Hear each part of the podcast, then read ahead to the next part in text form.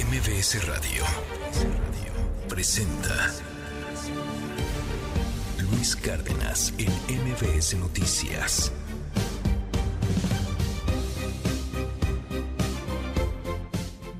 Hoy es el día de Frida Kahlo.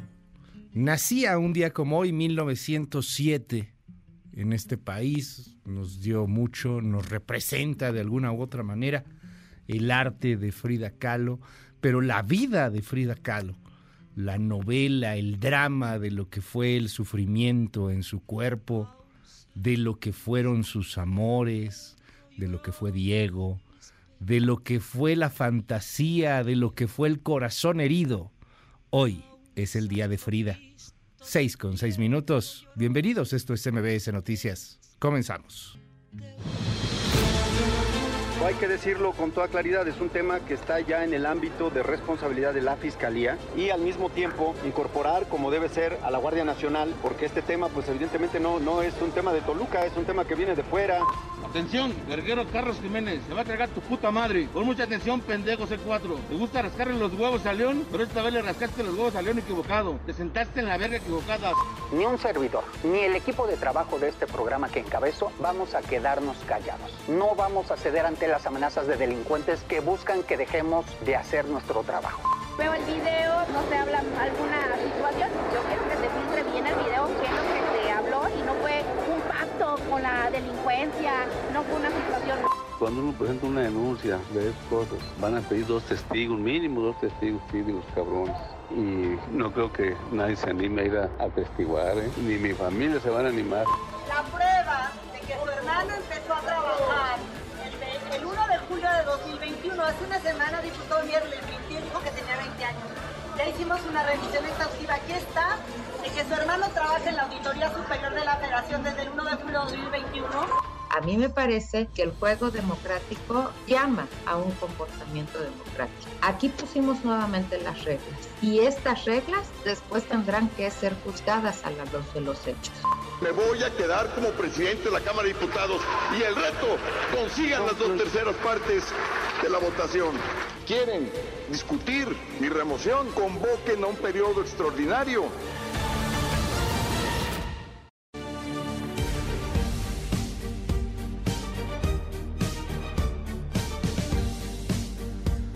...6 de julio, el año 2023. Muy, pero muy buenos días a toditita la República Mexicana. ¿Cómo se encuentra? ¿Cómo está? Qué gusto me da poderlo saludar en este día en donde hay una cantidad enorme de información.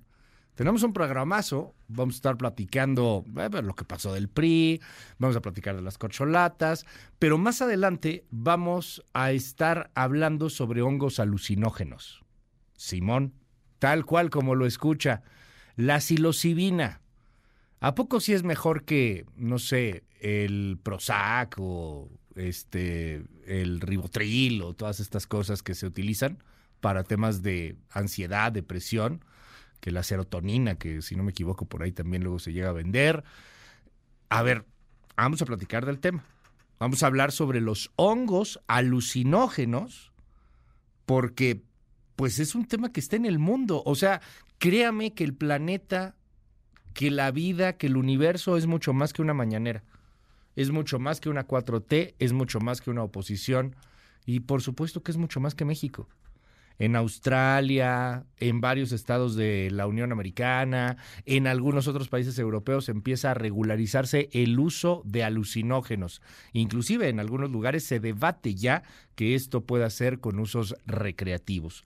Platicaremos sobre este asunto más adelante aquí en MBS Noticias.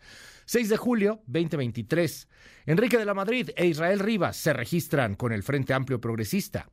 La alcaldesa en Chilpancingo se reúne con el presunto capo de líder de los ardillos. No hay pacto, dice la alcaldesa, pero pues ahí está el video. Juzgue usted, lo ponemos más adelante. Asegura Jara que Fonatur pasará a manos de estados, un asunto ahí importante en torno a lo que ha sido este fomento del turismo hayan restos humanos colgados en Puente Peatonal de Toluca, perdóneme por ser tan escatológico tan temprano, pero es el México rojo de todos los días.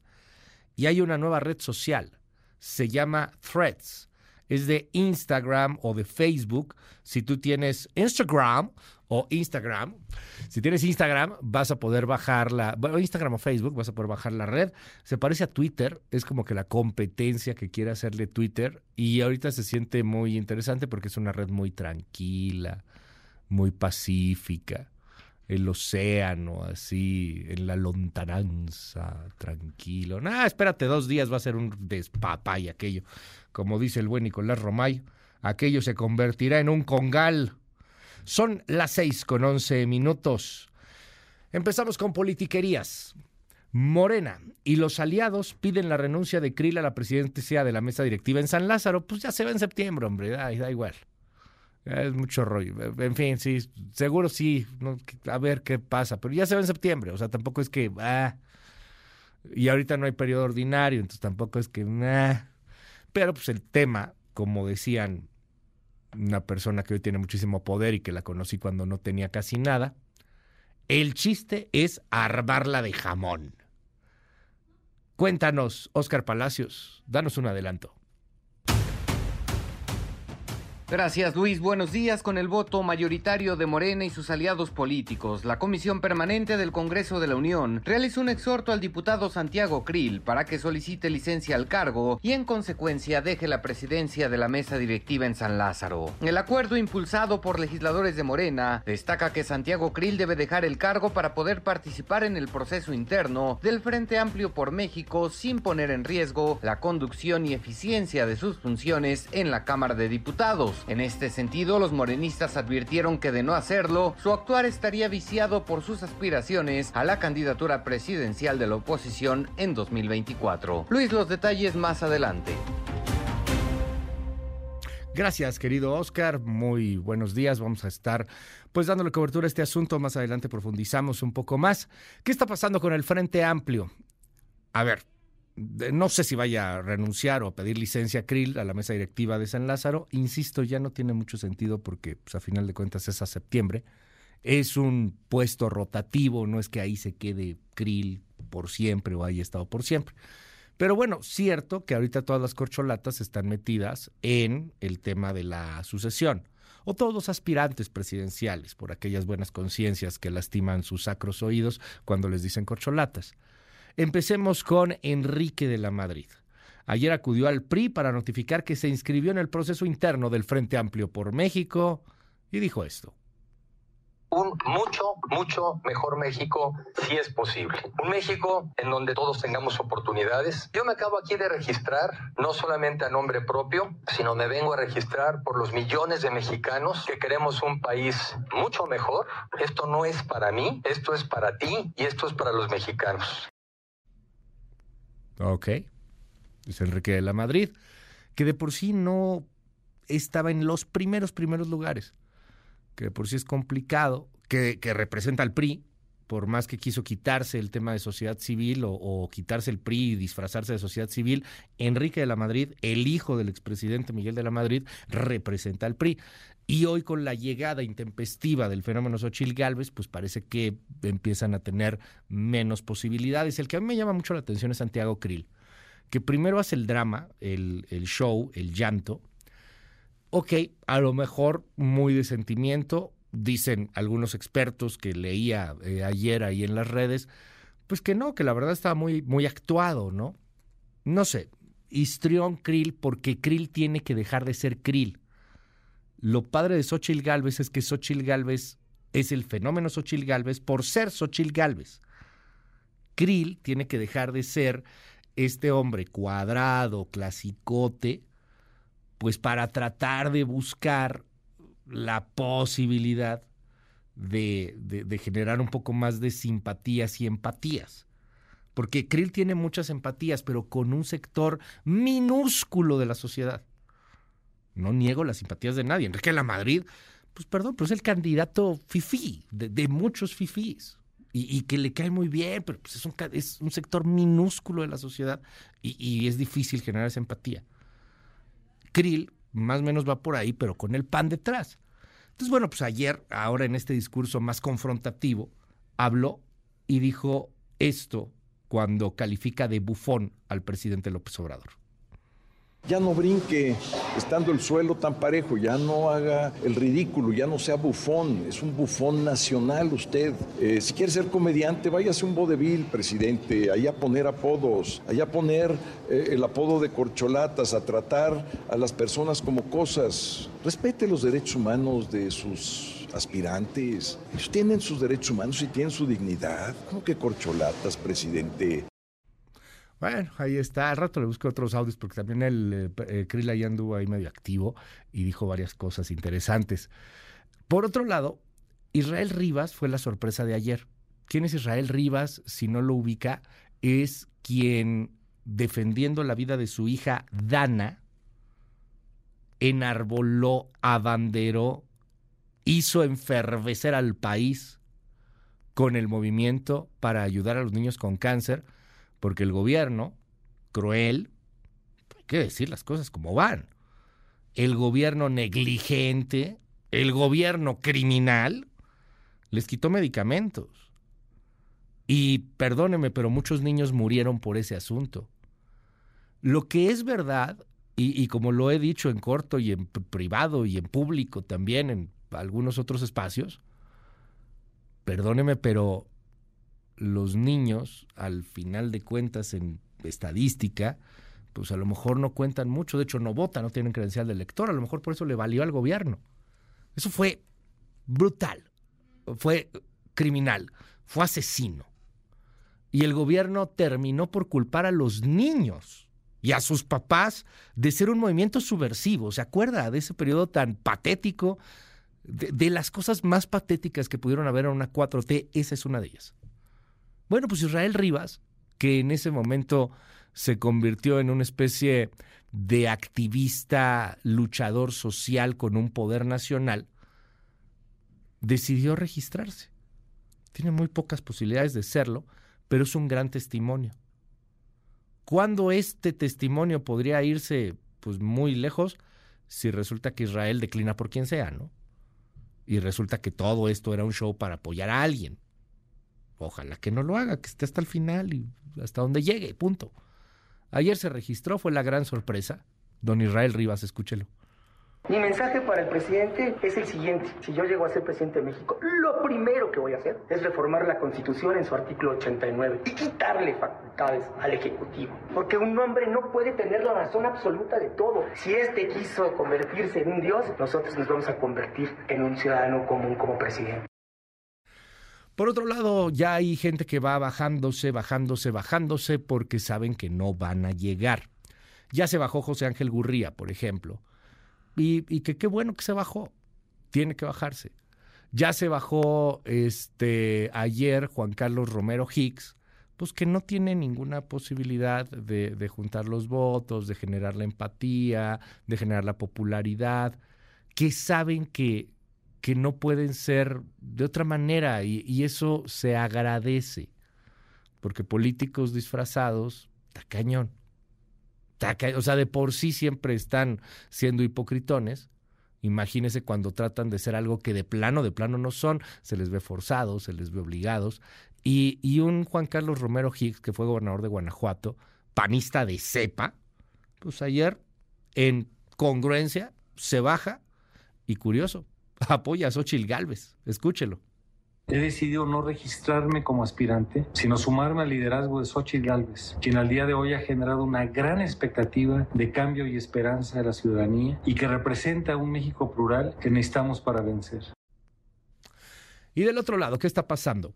Claudia Sheinbaum en Coahuila descartó que entre las corcholatas vaya a haber un Ricardo Mejía Verdeja. Ironizó sobre quiénes podrían ser los integrantes del comité de campaña del Frente Amplio por México.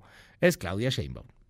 Yo venía ahora en el vehículo y decía, ¿cómo va a ser el grupo que va a acompañar a quien quede del bloque opositor? ¿Quién va a estar a cargo de, pues, esa campaña que se vaya a dar? Y se me ocurrió pensar que Felipe Calderón va a estar a cargo de la construcción de la paz.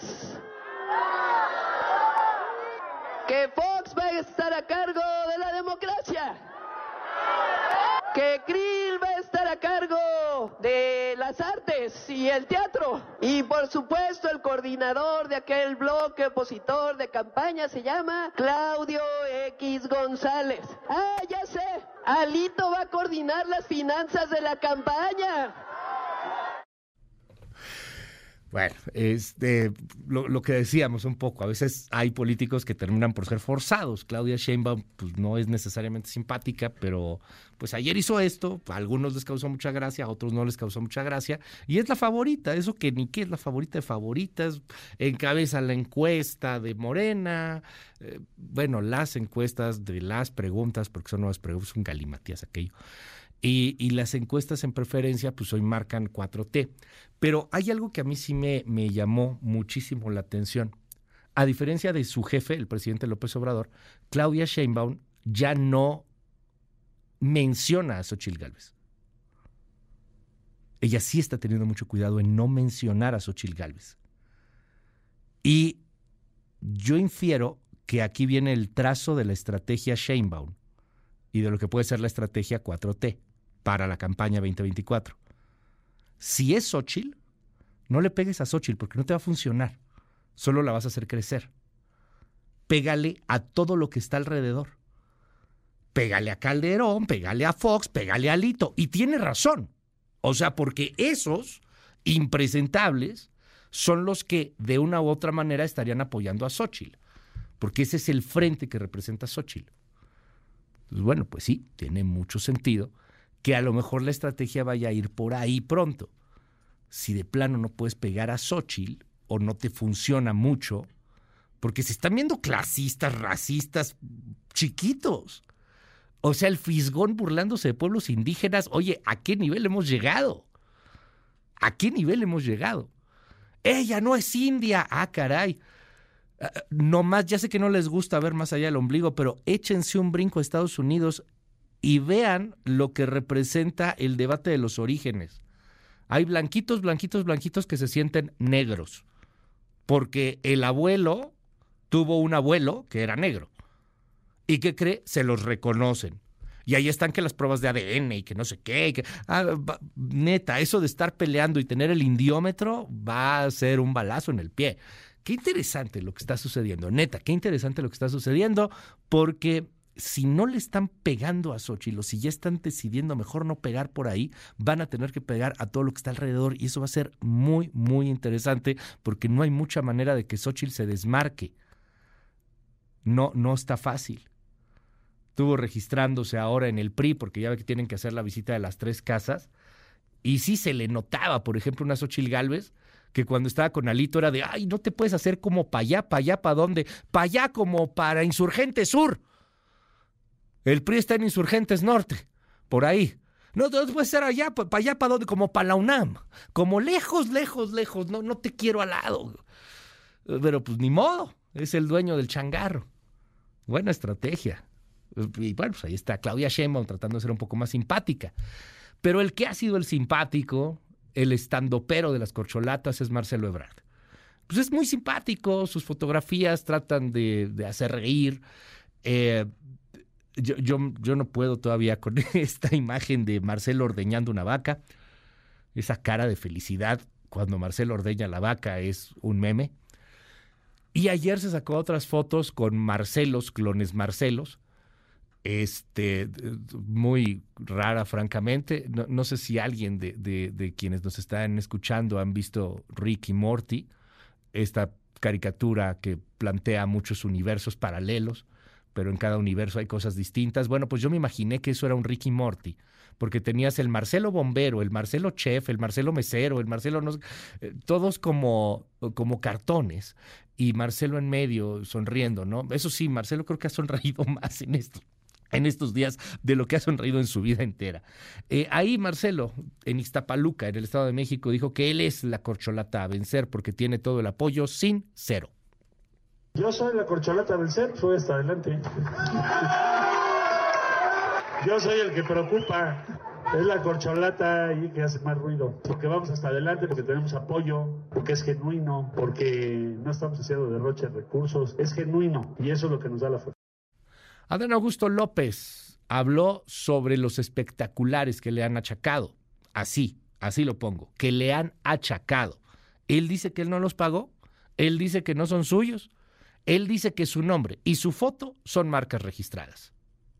Le voy a decir algo, mi, mi fotografía y mi nombre son marcas registradas. Y yo he presentado como 300 denuncias porque quiero saber quién nos paga, por qué los coloca. No, yo no coloqué un solo espectacular. No puedo hacerlo. ¿Se hacer otras personas? No, no recibí. Bueno, eh, por otro lado, Ricardo Monreal sigue cuestionando este asunto y ha contado ya más de 600 espectaculares en toda la República Mexicana. Es muy interesante la estrategia de cada quien. Dice Adán Augusto, no hombre, yo no lo estoy poniendo, yo no lo estoy pagando. ¿Quién los paga? Pues el pueblo bueno y sabio tampoco es. Pero la de Ebrard es todavía mejor, porque la de Ebrard es un reciclaje de la estrategia del que fue gobernador de Puebla en algún momento. Todos los espectaculares que ven es publicidad de mi libro. Porque, a ver, el, el libro de Harry Potter se queda atrás. El, el, del Señor de los Anillos se queda atrás, ¿no? No sé, un libro tipo ¿Quién se ha robado mi queso? Esos de autosuperación, que a lo mejor a muchos les parece muy lamentable, pero que se venden como pan caliente. No, esos se quedan atrás. ¿Qué le importa a la editorial promover a Marcelo Ebrard? Esa estrategia se llama estrategia Rafael Moreno Valle. Lo hizo Rafa Moreno Valle y decía lo mismo, no, es que la editorial está esperando un hit de ventas, porque todos los lectores, que de por sí son tres en México, no, no somos un país que lea mucho, pues el libro que más quieren comprar es el de Marcelo, ¿no? Órale. Pues qué loco, ¿no? Qué bueno que lo apoyen así. Ojalá se apoyaran otros autores mexicanos, que hay muy buenos. Ni Guillermo Arriaga tiene tantos, por ejemplo. Ni, ni Enrique Serna, que tiene buenos cuentos, buena pluma, la narrativa, los libros, los cuentos estos de Enrique Serna me parecieron buenos. Bueno, ni un espectacular vi de Serna. A lo mejor soy muy distraído y no los vi, ¿verdad? Pero qué bueno que la editorial tenga estas apuestas literarias y, que pues haga eso, ¿no? Ese tipo de publicidad. Para el libro. No, no crea que para la corcholata. No, no, como que para el libro, para el libro, para el libro, claro, para el libro. Eh, vámonos a otros temas, porque la vida es más que corcholatas, gracias a Dios. Aunque también le tengo malas noticias. Ayer mataron en la estación Bellas Artes a un hombre con tres disparos. Era la línea 8 del metro. Tenía 30 años, este joven todavía, y perdió la vida tras recibir tres impactos de bala. Se encontraba en las escaleras al interior de la estación Bellas Artes de la línea 8. Luego se registró otra balacera en el cruce de las avenidas San Pablo y Correo Mayor, Colonia Centro, que dejó como saldo una persona muerta y otra lesionada de gravedad. De acuerdo con las declaraciones de la Secretaría de Seguridad Ciudadana, se detuvieron a dos posibles responsables del ataque. Cada vez estamos viendo actos de violencia más cerca del corazón de la ciudad. La Estación Bellas Artes es el corazón de la ciudad. Es, hermoso salir de Bellas Artes, ir, ir en las escaleras y de repente que se te aparezca majestuoso el palacio. Y, y además vas viendo el palacio y detrás va apareciendo la Torre Latino, ¿no? Es una zona hermosísima, quizá de las más hermosas y la más emblemática de la Ciudad de México. Pues ahí, balazos. Hecho aislado, sí, hecho aislado. Y la joyería de Antara, Polanco, paz, paz, romper ahí los vidrios, robarse unos relojes. Pues, ¿qué está pasando ya? Algo se está descomponiendo, ¿no? ¿Qué está pasando en la ciudad? De por sí el metro es un asco, pero a eso súmale que además ahora matan gente. Digo, pues se moría gente por los accidentes frecuentes de un metro totalmente descuidado, pero ahora matan gente en el metro, Bellas Artes. Pues, ¿qué está pasando? 6 de la mañana con 30 minutos. El mundo. Trending topic mundial. Threads. Nueva red social. Es como Twitter, prácticamente es lo mismo que Twitter. Tiene por ahí algunas otras funciones. Tienes que bajar, si tienes Instagram o tienes Facebook, puedes tener threads. y es la competencia de Elon de Mark Zuckerberg a Elon Musk que ha hecho un desastre en algunas cosas de Twitter. Otras pues no han sido tan malas. Este, lo que quiere Elon Musk es que pagues por usar Twitter y Facebook pues tampoco es una hermanita de la caridad. O sea, cuando Facebook te da cosas gratis, cobra muchas cosas por debajo del agua, como tu identidad y tus datos. Así que mm, vamos a ver cómo va jalando, pero si todavía no tiene threads, ya nos puede seguir. Sí, ya nos puede seguir, ¿verdad? Arroba Luis Cárdenas MX, estamos en threads y además ya con palomita verificada. Eso, eso, somos chidos. ahí. Ya tenemos palomita ahí en threads. Entonces, bueno, pues síganos ahí en, en threads ahí está, la nueva red social va, va a dar mucho de qué hablar. Por otro lado, le cuento que líderes indígenas en Guatemala pidieron este miércoles respetar los resultados de las elecciones presidenciales de junio, luego de un fallo judicial que ordenó revisar los escrutinios. Están alegando fraudes allá en Guatemala. Quieren volver a hacer la elección y se está empezando a descomponer el país con peligros hasta de violencia. Escuche que pongan a gente que no llegó con esos números de votos y las alteren para que puedan llegar al poder, que sigan al margen de la corrupción, que sigan llegando los mismos de siempre, cuando la población ya dijo que no. Que en Argentina, con 191 votos a favor, se aprobó una ley Olimpia.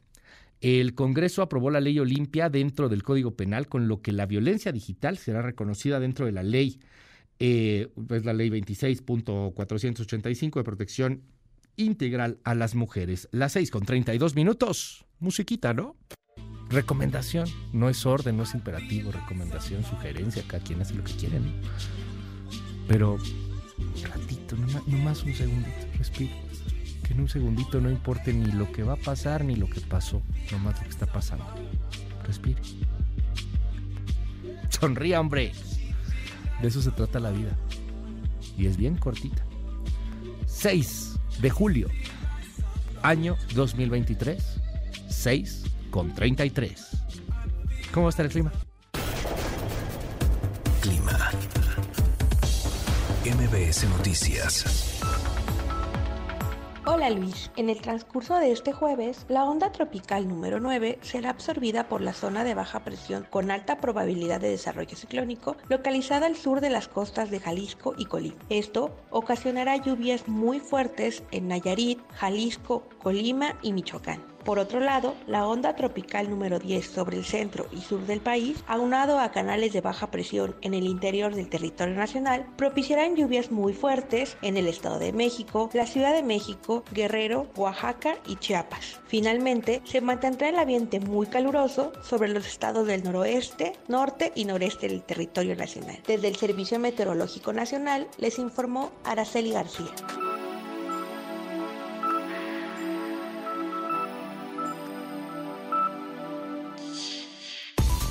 MBS Noticias con Luis Cárdenas.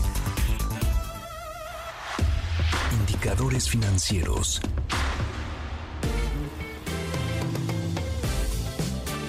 Luis, muy buenos días. Los principales mercados financieros inician la jornada de este jueves con números rojos. El índice Standard Poor's de la Bolsa Mexicana de Valores cerró la jornada de ayer con una ligera ganancia de 0.2%, por lo que iniciará en las 54.039.66 unidades. El Dow Jones concluyó la jornada con un retroceso de 0.37%, por lo que arrancará en los 34.288.64 puntos y el Nasdaq registró una pérdida de 0.18%, por lo que iniciará operaciones en las 13.791.65 unidades.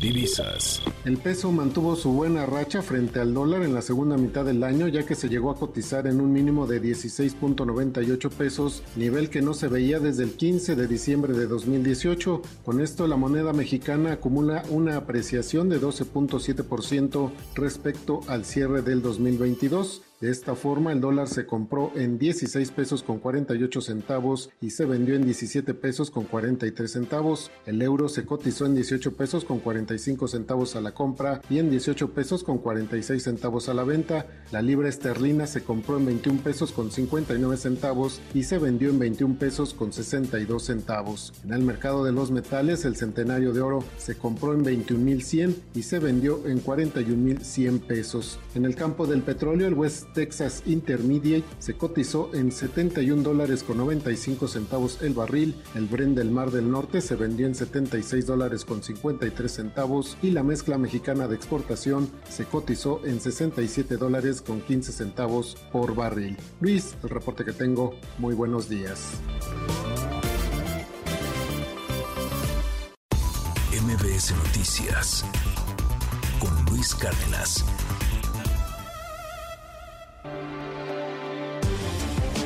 Primeras planas. El Universal.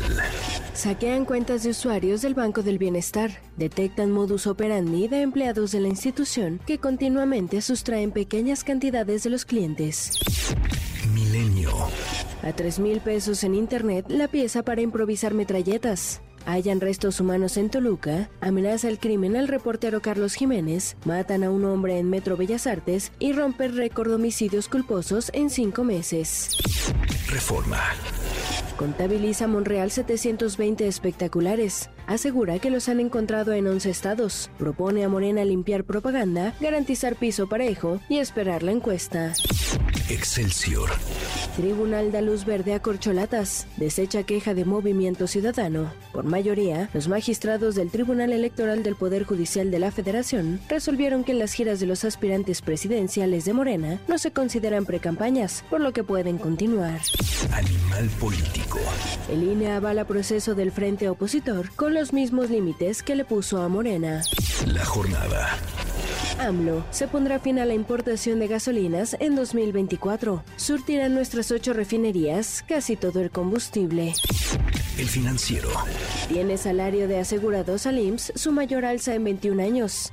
Al cierre de junio, el salario base de cotización alcanzó 534 pesos diarios y creció 5.9% anual. El economista. La generación de empleo formal, la más baja en 10 años para el mes de junio. En comparación anual, se redujo casi 60%, reportó el IMSS. Reporte Índigo.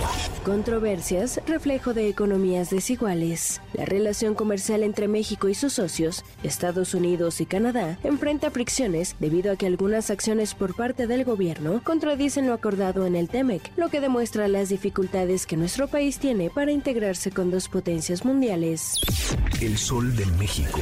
El de Palacio Nacional es su mayor obstáculo. Entrevista con Xochil Gálvez asegura que el mandatario tiene la intención de descarrilar su aspiración presidencial. La prensa. 29 muertos. Autobús volcó en la carretera Magdalena Peñasco, Oaxaca. Hay 18 lesionados. Los turistas eran de la Ciudad de México. La crónica.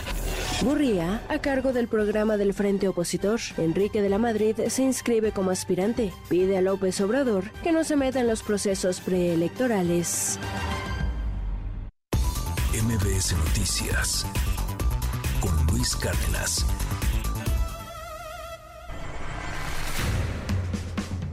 Estados. Oaxaca. Al menos 29 personas fallecieron luego de que un autobús de pasajeros volcó y cayó a un barranco de 25 metros de profundidad en el municipio de Magdalena Peñasco. 14 personas permanecen hospitalizadas. Los hechos ocurrieron este miércoles cuando al parecer el conductor perdió el control de la unidad al circular por esta localidad. Por su parte, la Fiscalía Estatal inició una carpeta de investigación por los delitos de homicidio y lesiones culposas. Michoacán. Este miércoles fueron hallados los cuerpos de dos personas asesinadas y decapitadas sobre la carretera Apatzingan Cuatro Caminos. Los cadáveres que presentaban huellas de violencia fueron abandonados a la altura de la localidad Los Tamarindos, envueltos en cobijas y bolsas de plástico. Las víctimas no han sido identificadas hasta el momento. Durante este mes se han registrado seis homicidios en Apatzingan. Guerrero. Sujetos armados asesinaron ese miércoles al dueño de la tortillería Lolita, ubicado en la colonia El Capire, en el municipio de Iguala, y dejaron a un trabajador herido, quien fue trasladado a un hospital para recibir atención médica. Mientras que en Acapulco, un grupo armado interceptó un camión de transporte y le prendió fuego sobre la vía federal Acapulco-Cihuatanejo, sin que se reportaran heridos por este hecho.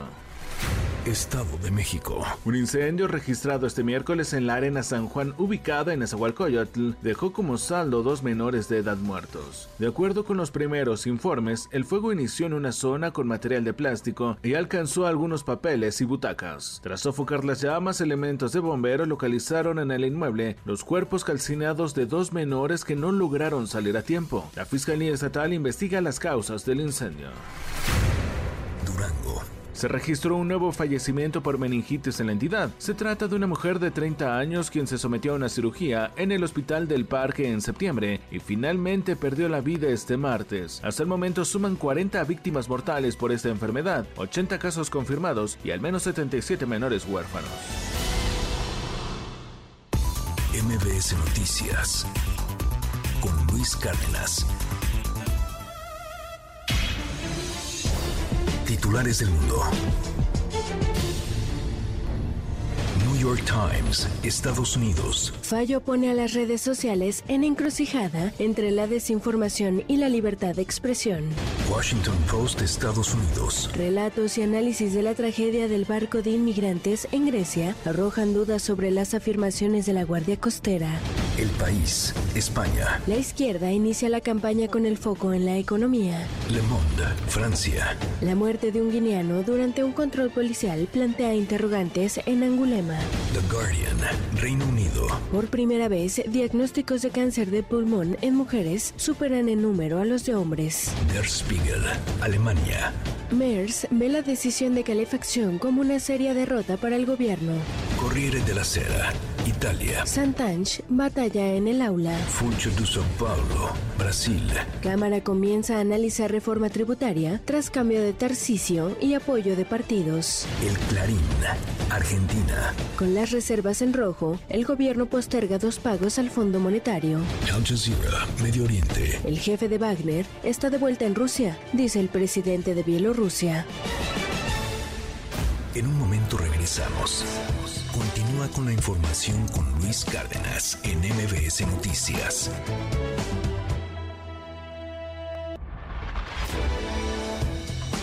Ya estamos de regreso. MBS Noticias con Luis Cárdenas. Continuamos. Trascendió en la prensa. Reforma Templo Mayor.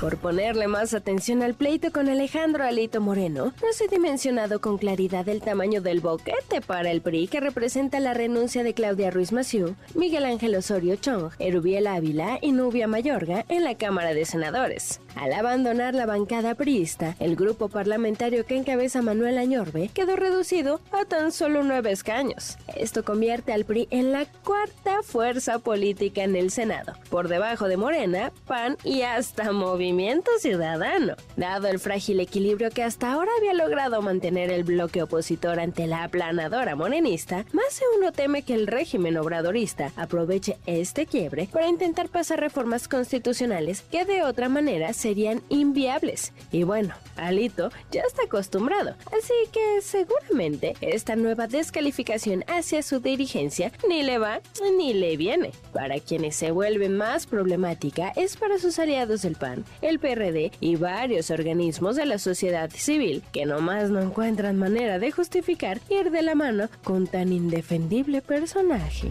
Bajo reserva del Universal. Nos cuentan que el compañero corcholata Gerardo Fernández Noroña no anda muy feliz en su campaña. Por un lado, porque el PT no le ha dado recursos para viáticos y el pago de la logística de sus asambleas informativas. Por el otro, sigue denunciando la existencia de una campaña de Estado a favor de la compañera favorita del compañero presidente López Obrador. Le dicen disparejo a lo que es una contienda de Estado. ¿Por qué no le dicen las cosas por su nombre? Les da temor decir. Soltó durante su gira por Quintana Roo. El problema, nos hacen ver, es que si se llamara a las cosas por su nombre, las asambleas informativas en las que todos participan para ver quién será el coordinador de los comités de defensa de la Cuarta Transformación tienen que llamarse actos de campaña para obtener la candidatura presidencial para 2024 de la 4T. Al pan pan y al vino vino. Compañera y compañeros corcholatas.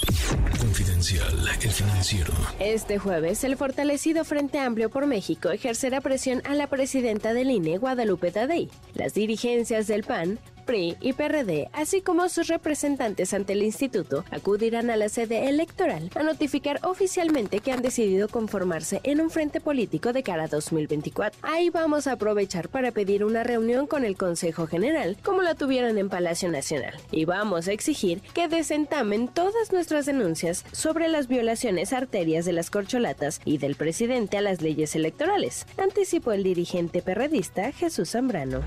Trascendió de Que panistas y expanistas en el Senado manifestaron su respaldo a Xochil Gálvez rumbo a la elección presidencial de 2024. Josefina Vázquez Mota se refirió a ella como una mujer entrona, honesta, incansable y valiente, mientras que su ex compañero de partido y ahora senador del Grupo Plural, Germán Martínez, aseguró que no participaría en un debate de la comisión permanente para solicitar la licencia de Santiago Krill, pero ratificó su respaldo a la hidalguense.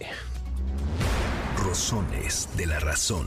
Es tiempo de definiciones y vaya que el tablero político está teniendo sacudidas relevantes, porque cuando se pensaba que Morena ya tenían el tema resuelto, vino un ajuste que ha puesto a competir a varios jugadores. A ello se agrega la incursión de Xochil Gálvez en el proceso de PRI, PAN y PRD. Sin embargo, subsiste una duda. ¿Quién puede figurar por Movimiento Ciudadano, el partido que comanda Dante Delgado? Si bien este mantiene en reserva sus cartas, los primeros nombres que revisan quienes observan los procesos de ese partido son los de los gobernadores de Nuevo León y Jalisco. Del primero en particular nos comentan, se toma en cuenta el que haya logrado la relevante inversión de Tesla y el de posicionarse como un gobierno próximo a la tecnología, al medio ambiente y a la movilidad. Es también una apuesta frente a los jóvenes, nos hacen ver que son más del 30% de la población. ¿Va por ahí la cosa? Pepe Grillo de Crónica. Los dirigentes nacionales de los partidos que conforman el Frente Amplio, en un alarde de sensatez, lograron que José Ángel Gurría aceptara dirigir el proyecto de nación que la alianza presentará para el 2024 y que instrumentará al gobierno de coalición que formarán si ganan las elecciones. Gurría garantiza la elaboración de un plan coherente, realista, vinculado a las corrientes económicas del presente y del futuro inmediato. Durante tres lustros estuvo al frente de la Organización para la Cooperación y el Desarrollo Económicos, de modo que su fuerte es maximizar las posibilidades de crecimiento. Es previsible que hoy mismo arranque, desde el oficialismo, la ofensiva para desacreditar a Gurría y presentarlo como encarnación de la tecnocracia neoliberal. Ya veremos si resiste el embate y prepara un buen plan. Urge. Rayuela de la jornada. Nadie mejor que el ángel de la independencia para avisarnos que lo que quieren es volver al pasado. En un momento regresamos. Continúa con la información con Luis Cárdenas en MBS Noticias.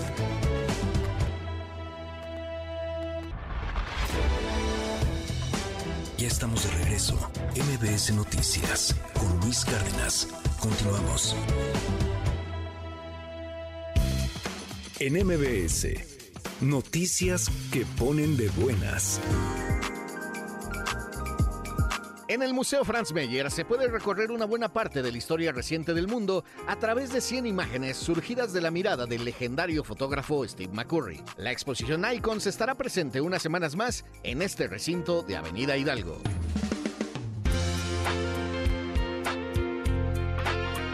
El ISTE y el Instituto Nacional de Salud Pública firmaron una colaboración para detectar y prevenir el cáncer de mama. El titular del ISTE, Pedro Centeno Santaella, expuso que la detección temprana del cáncer de mama es fundamental para evitar un desenlace trágico y garantizar la salud de las pacientes. El 6 de julio de 1957 se conocen Paul McCartney y John Lennon en una actividad escolar realizada en una iglesia de Liverpool. Por ello, hoy se conmemora el Día Mundial de los Beatles. Para MBS Noticias, Javier Bravo.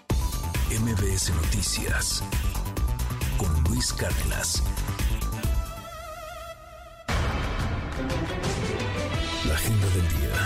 A las 7 de la mañana, el presidente López Obrador encabezará una conferencia de prensa. A las 9.30 de la mañana, el Instituto Belisario Domínguez realizará el Foro Internacional sobre Fentanilo hacia una agenda de seguridad y salud desde una visión global. A las 10 de la mañana, el INEGI presentará los resultados de la Encuesta Nacional sobre Salud y Envejecimiento 2021. A las 10 de la mañana, Gerardo Fernández Noroña realizará una gira de trabajo por Campeche. A las 6 de la mañana, Claudia Sheinbaum llevará a cabo una gira de trabajo por Tamaulipas. A las 11 de la mañana, Adán Augusto López iniciará una gira de trabajo por Veracruz. A las 11 de la mañana, Ricardo Monreal estará en una gira gira de trabajo por Puebla.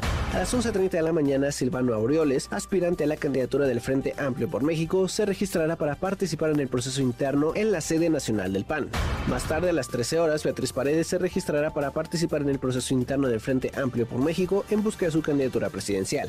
Al mediodía, Marcelo Ebrard hará una gira de trabajo por Veracruz. A las 13 horas, Manuel Velasco realizará una gira de trabajo por Puebla. A las 14 horas, el Tribunal Electoral del Poder Judicial de la Federación y la Comisión Nacional de Hidrocarburos firmarán un convenio de colaboración. En Miami se llevará a cabo la audiencia para la lectura de cargos contra Waltin Nauta, el asistente personal de Donald Trump, quien también afronta delitos federales por los documentos clasificados hallados en la residencia de Florida del expresidente. En Washington, el Consejo Permanente de la Organización de Estados Americanos recibirá el informe final de la misión de observación electoral para los comicios presidenciales de Estados Unidos en 2020, al igual que un informe sobre la labor del grupo de trabajo sobre Nicaragua desde 2018. La secretaria del Tesoro de Estados Unidos, Janet Yellen, visitará China en un intento para rebajar la tensión entre las dos potencias. Y en La Habana finalizarán las conversaciones entre el gobierno de Colombia y la guerrilla del Ejército de Liberación Nacional para cerrar los detalles del cese al fuego suscrito el pasado junio.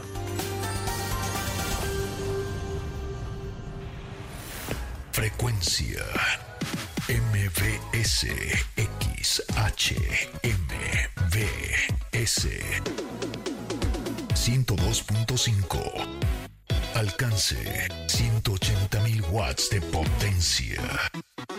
Ubicación Mariano Escobedo 532 Ciudad de México. MBS Noticias 102.5 FM. El poder de las palabras. MBS Noticias 102.5 cambia y cambia contigo. Una frecuencia para encontrarte y para dialogar, para encontrar una nueva manera de entendernos. Palabras que se escuchan, se leen y se sienten. En un espacio multiplataforma, siempre pensado en ti. Porque queremos encontrarte en todos lados. MBS Noticias 102.5. El poder de las palabras. Hot Sale en Maxstore.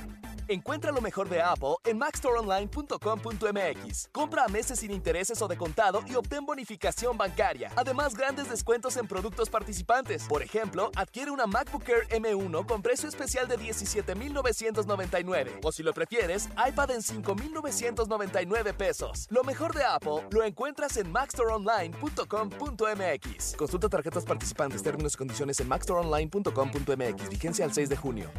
En un momento regresamos. Continúa con la información con Luis Cárdenas en MBS Noticias. Ya estamos de regreso. MBS Noticias con Luis Cárdenas. Continuamos.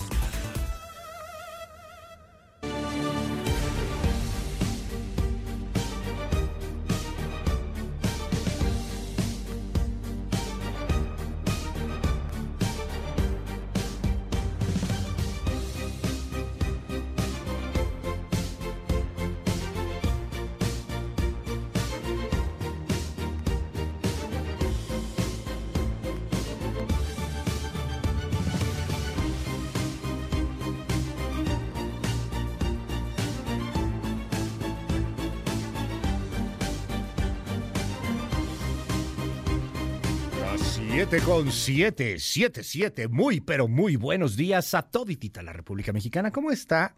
No sabe el gustazo que me da poderlo saludar. En esta mañana, ya es jueves 6 de julio, el año 2023. Tenemos programazo el día de hoy, oiga. Hablaremos de la política y la politiquería. Ya Santiago Krill anda más bravo. Primero le dijo desgraciado al presidente, luego ya dijo que sus enjadas en materia de seguridad anda bravo. Pues es que tiene que mostrar un elemento más humano, menos clasicote. Hablaremos también de la violencia que se está viviendo en este país. Le mandamos un abrazo a Carlos Jiménez, vamos a platicar con él más tarde. Lo amenazaron fuerte. Carlos Jiménez, el C4, podrá uno cuestionar muchas cosas, pero la amenaza que tiene ayer en sus redes sociales es de miedo. Le mandaron un video con una caja de cartón y su ataúd. Lo platicamos más adelante. Hablaremos también de la droga en la Casa Blanca. Qué mundo tan raro. Encontraron cocaína en la Casa Blanca. El favor. Cocaína. ¿Y de quién creen que es? Al parecer de Hunter Biden, del hijo del presidente. O sea, una cosilla más ahí, una rayita más al tigre.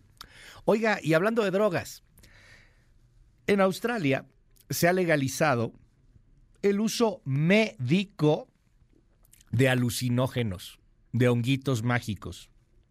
Lo mismo va por Colorado, lo mismo va por Oregon. A eso de las 9 de la mañana vamos a platicar a profundidad de lo que son esos viajes de hongos mágicos. ¿Qué ventajas hay? ¿Qué desventajas hay? Lo platicaremos aquí en este espacio.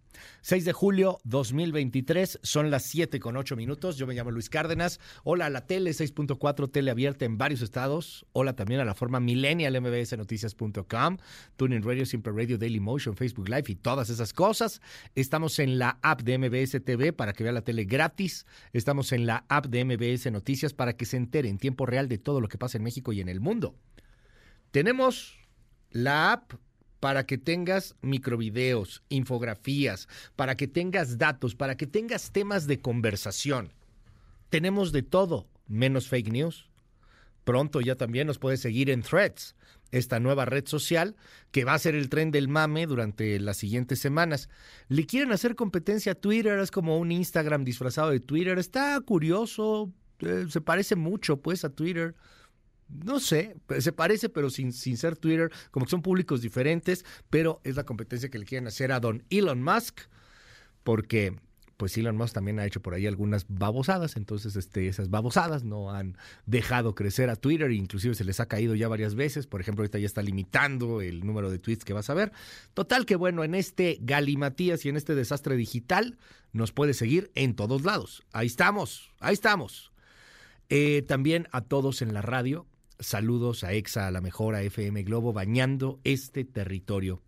Yo soy Luis Cárdenas y neta, neta, te lo digo de corazón, es un privilegio estar contigo cada mañana. Gracias por darme la oportunidad de acompañarte, de estar en, en, tu día a día, en tu desayuno, o camino a tu desayuno, o camino a tu escuela, o camino a donde tú quieras. Gracias, gracias por dejarnos estar ahí. Neta, neta, te lo aprecio mucho.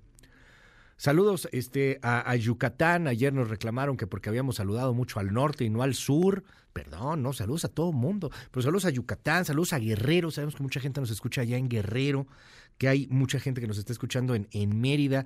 Hay por ahí a través de algunas estaciones que nos oyen en Quintana Roo. Este, gracias ahí a, gente en Chiapas también que, que nos están escuchando, algunos por internet. Mil, mil gracias Gracias, neta, neta, gracias. 711. A ver, varios temas. Para empezar, si usted vive aquí en la Ciudad de México, tome precaución con el agüita.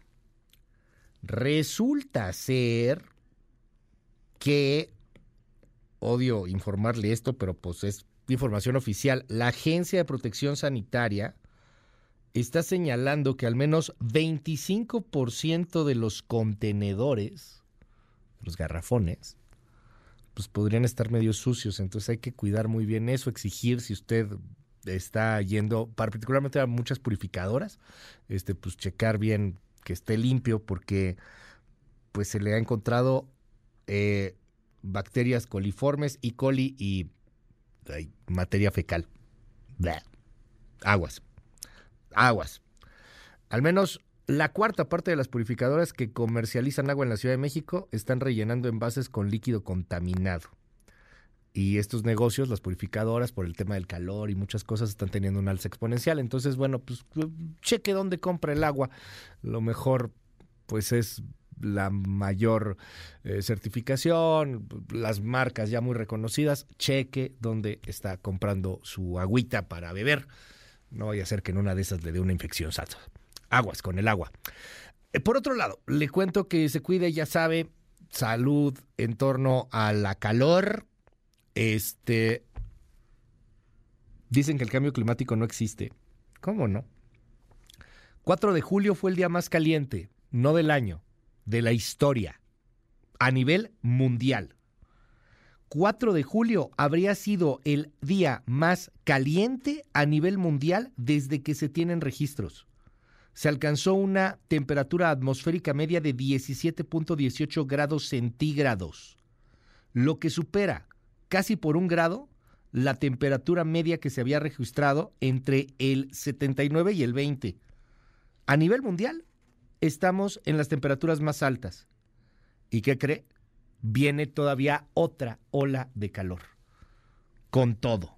Brutal, fuerte. Así que, pues cuídese. Y con eso vienen también lluvias muy intensas. Cambio climático.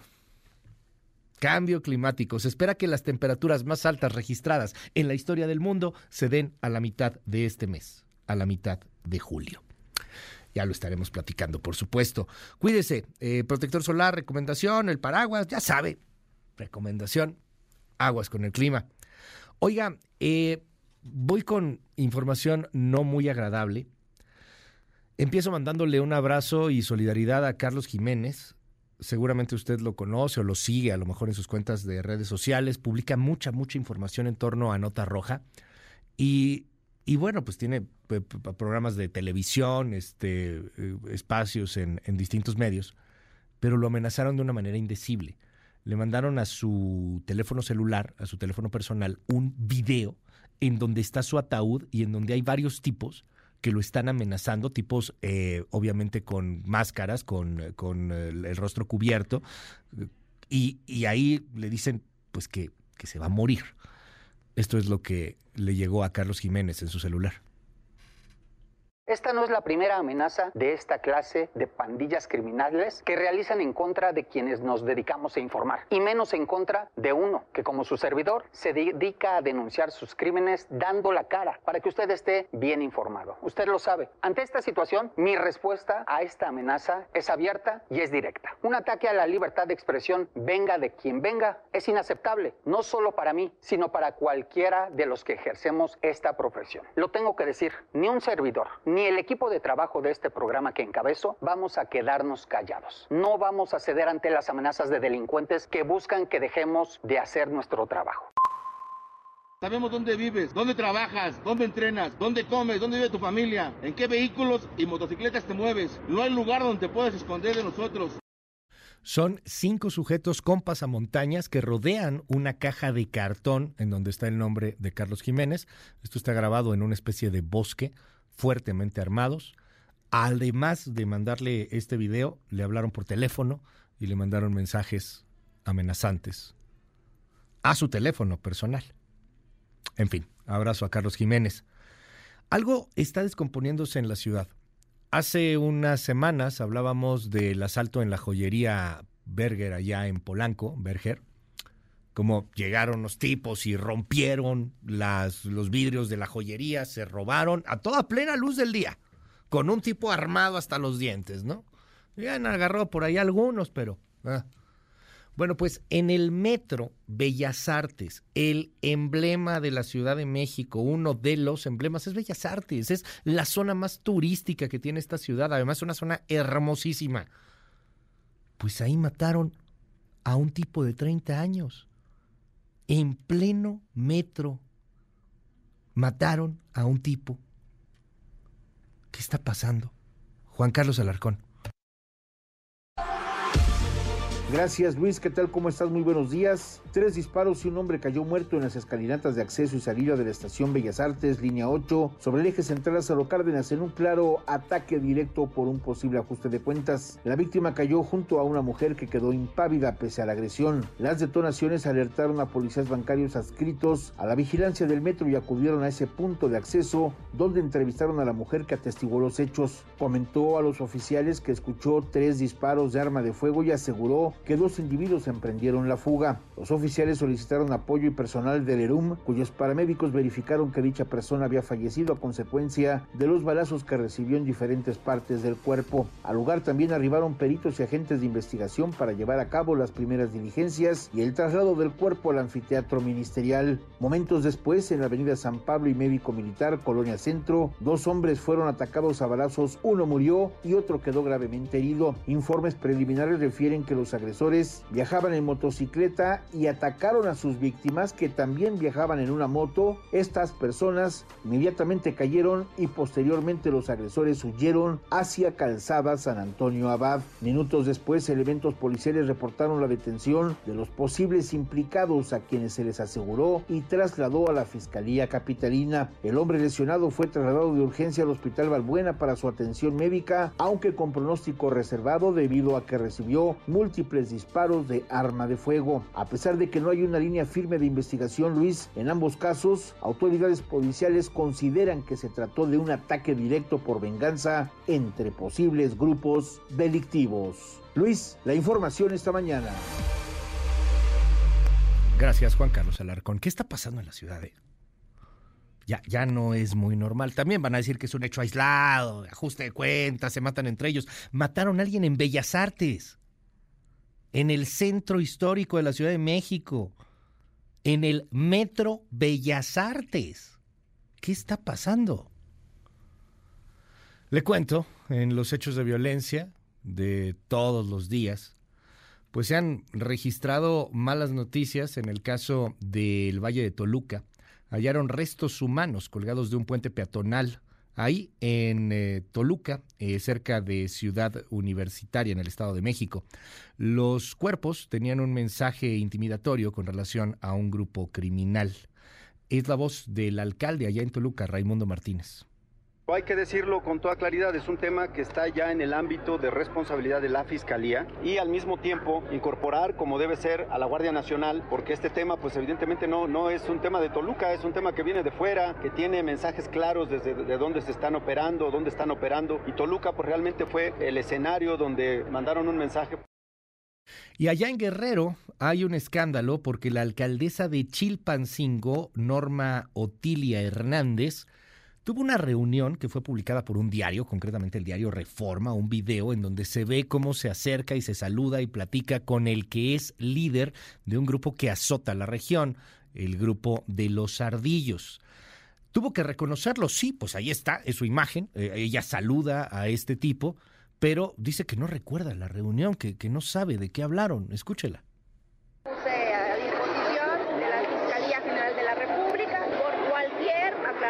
investigación, estoy abierta. Yo ahorita que veo el video, no se habla alguna situación, yo quiero que se filtre bien el video, qué es lo que se habló y no fue un pacto con la delincuencia, no fue una situación. Quiero que se investigue y quiero que se extraiga ese video. ¿La llevó alguien deliberadamente? No, no, tampoco lo quiero decir. ¿Cree que fue...? Este tipo de cosas no tiene que ser, obviamente, también de voluntad, asumiendo cada quien uno las, las consecuencias. Bueno, pero mientras tanto, quieren gobernar este país una cantidad importante de políticos, un ramillete de aspirantes.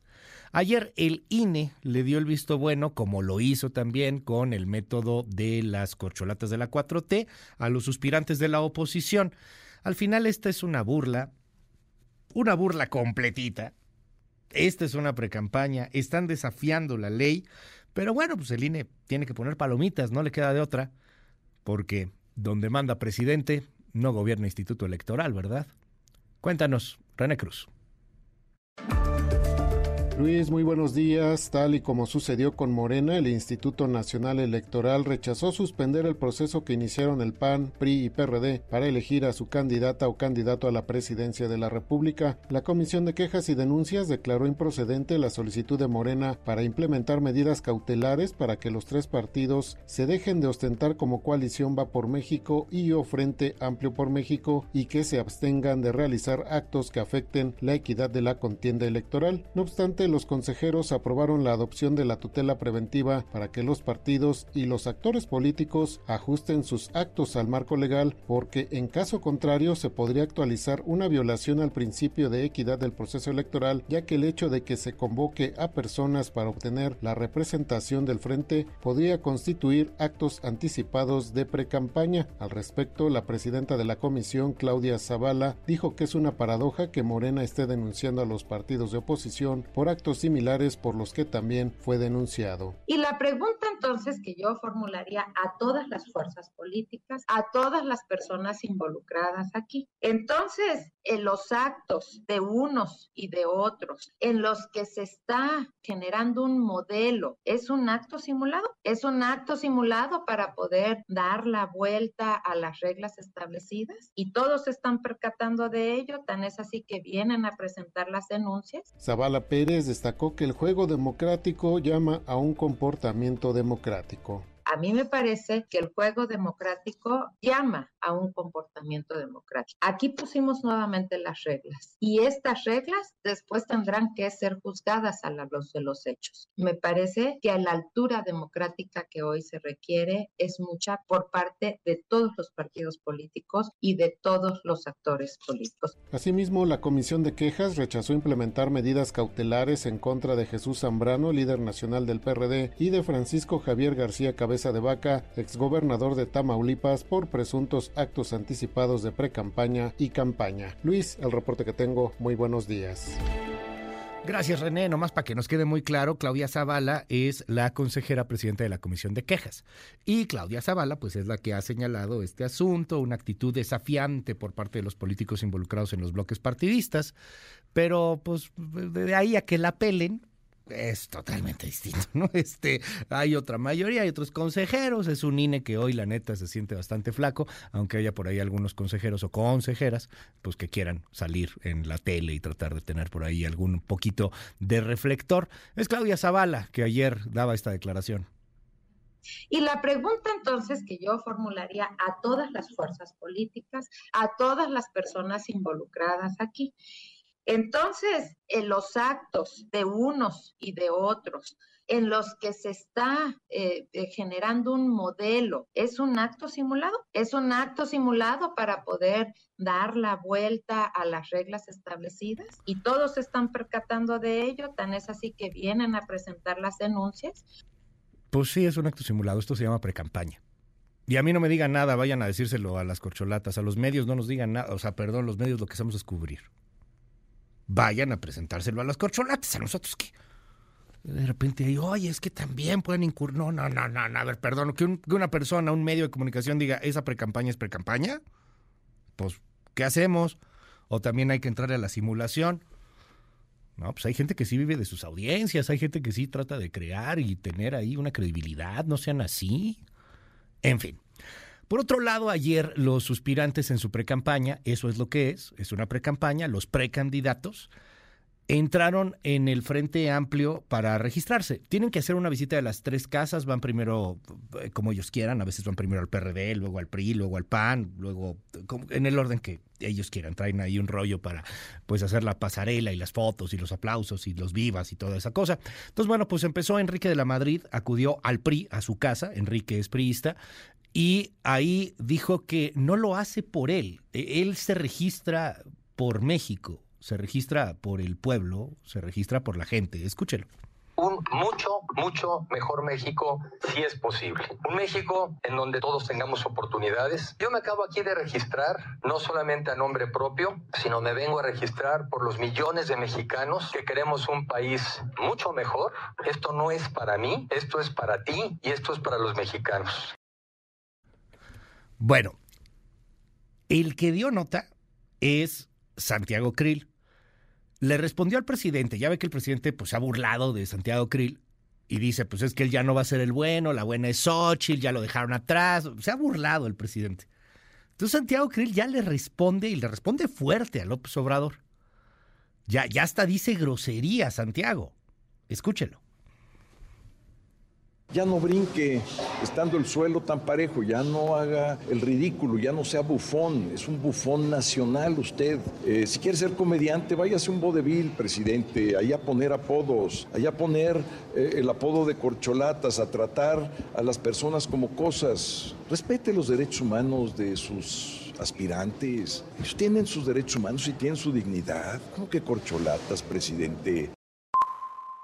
Este no es un proceso de dedazo, de destape, de corcholatas, es un proceso democrático de mujeres y hombres libres, de quienes queremos un México mejor, de que queremos quitarnos este gobierno de la muerte, este gobierno criminal, este gobierno que lo único que ha generado son muertes, muertes por violencia, muertes por pandemia, muertes por enfermedades, muertes por negligencia y muertes por la pendejada de su estrategia de abrazos y no balazos. Es un acto criminal lo que está haciendo López Obrador. Órale. No, bueno, pues antes era imposible que uno pensara que Santiago Krill iba a decir una palabrota como esas, pero ya lo dice. ¿Por qué? Pues porque tiene que ser más, un poco más Xochitl, quizá. Xochitl Krill de la Madrid. Ya nos adelantaba Erra, muy probablemente sean, pues al final los tres finalistas, ¿no? Los que más posibilidades tienen ahí de llegar a tener la candidatura en esta precampaña. Querido Erra, te mando un abrazote como siempre, te saludo con gusto. Buen día. Hola, ¿qué tal Luis? Buen día, buen día al auditorio. Pues sí, ahí están ah, las tres, las tres figuras ah, del Frente Amplio en una precampaña en un modelo que prácticamente pues lo que ha hecho es reventar a un INE que está solamente de espectador, un INE, como ya decías, que no tiene la fuerza del INE de Lorenzo Córdoba, en donde Guadalupe Tadei pues simple y sencillamente pues está en el trabajo de la negociación, de intentar pues eh, evitar, digamos, una confrontación abierta con el gobierno y en función de eso incluso, pues está yendo y negocia y trata de evitar que el INE se convierta de nuevo en una especie pues eh, de piñata para el presidente de la República y lo está haciendo muy bien. Creo que en ese sentido la autoridad electoral el INE como tal, pues simplemente está viendo pasar la ilegalidad y a quien le va a caer encima absolutamente todo el tema de estas precampañas es al Tribunal Electoral que tendrá finalmente que establecer una sanción, una sanción que no sabemos hasta dónde llegará, tanto por supuesto para Morena y aliados como para el Frente Amplio quienes pues al son que les marcó el presidente, pues tuvieron finalmente que entrar al ruedo. Esto es interesante. Cada mm, una de las figuras políticas que está imponiendo, digamos, la agenda eh, está, digamos, eh, fuera de lo que serían los marcos eh, tradicionales habituales. Por un lado, el presidente de la República, que pues soltó la precampaña desde hace mucho tiempo, que estableció las ah, reglas para la supuesta competencia dentro de Morena, y por, y por eso tienes pues, a todo mundo brincando a ese, a ese son. Y el otro, por el otro lado, es la figura de Xochitl, una figura que hace incluso que Santiago Krill diga la palabra pendejadas, que nunca lo hubiéramos encontrado o no hubiésemos podido pensar que estaría en ese tono. También el Santiago Krill, que habla como pues actor de película ranchera, estableciéndose claramente como alguien mucho más cercano al pueblo, a la sociedad en general, que lo que era un Santiago Krill, digamos, moderado en términos de lenguaje y en términos del acercamiento hacia eh, la sociedad como tal es otro Santiago Krill que el que teníamos anteriormente.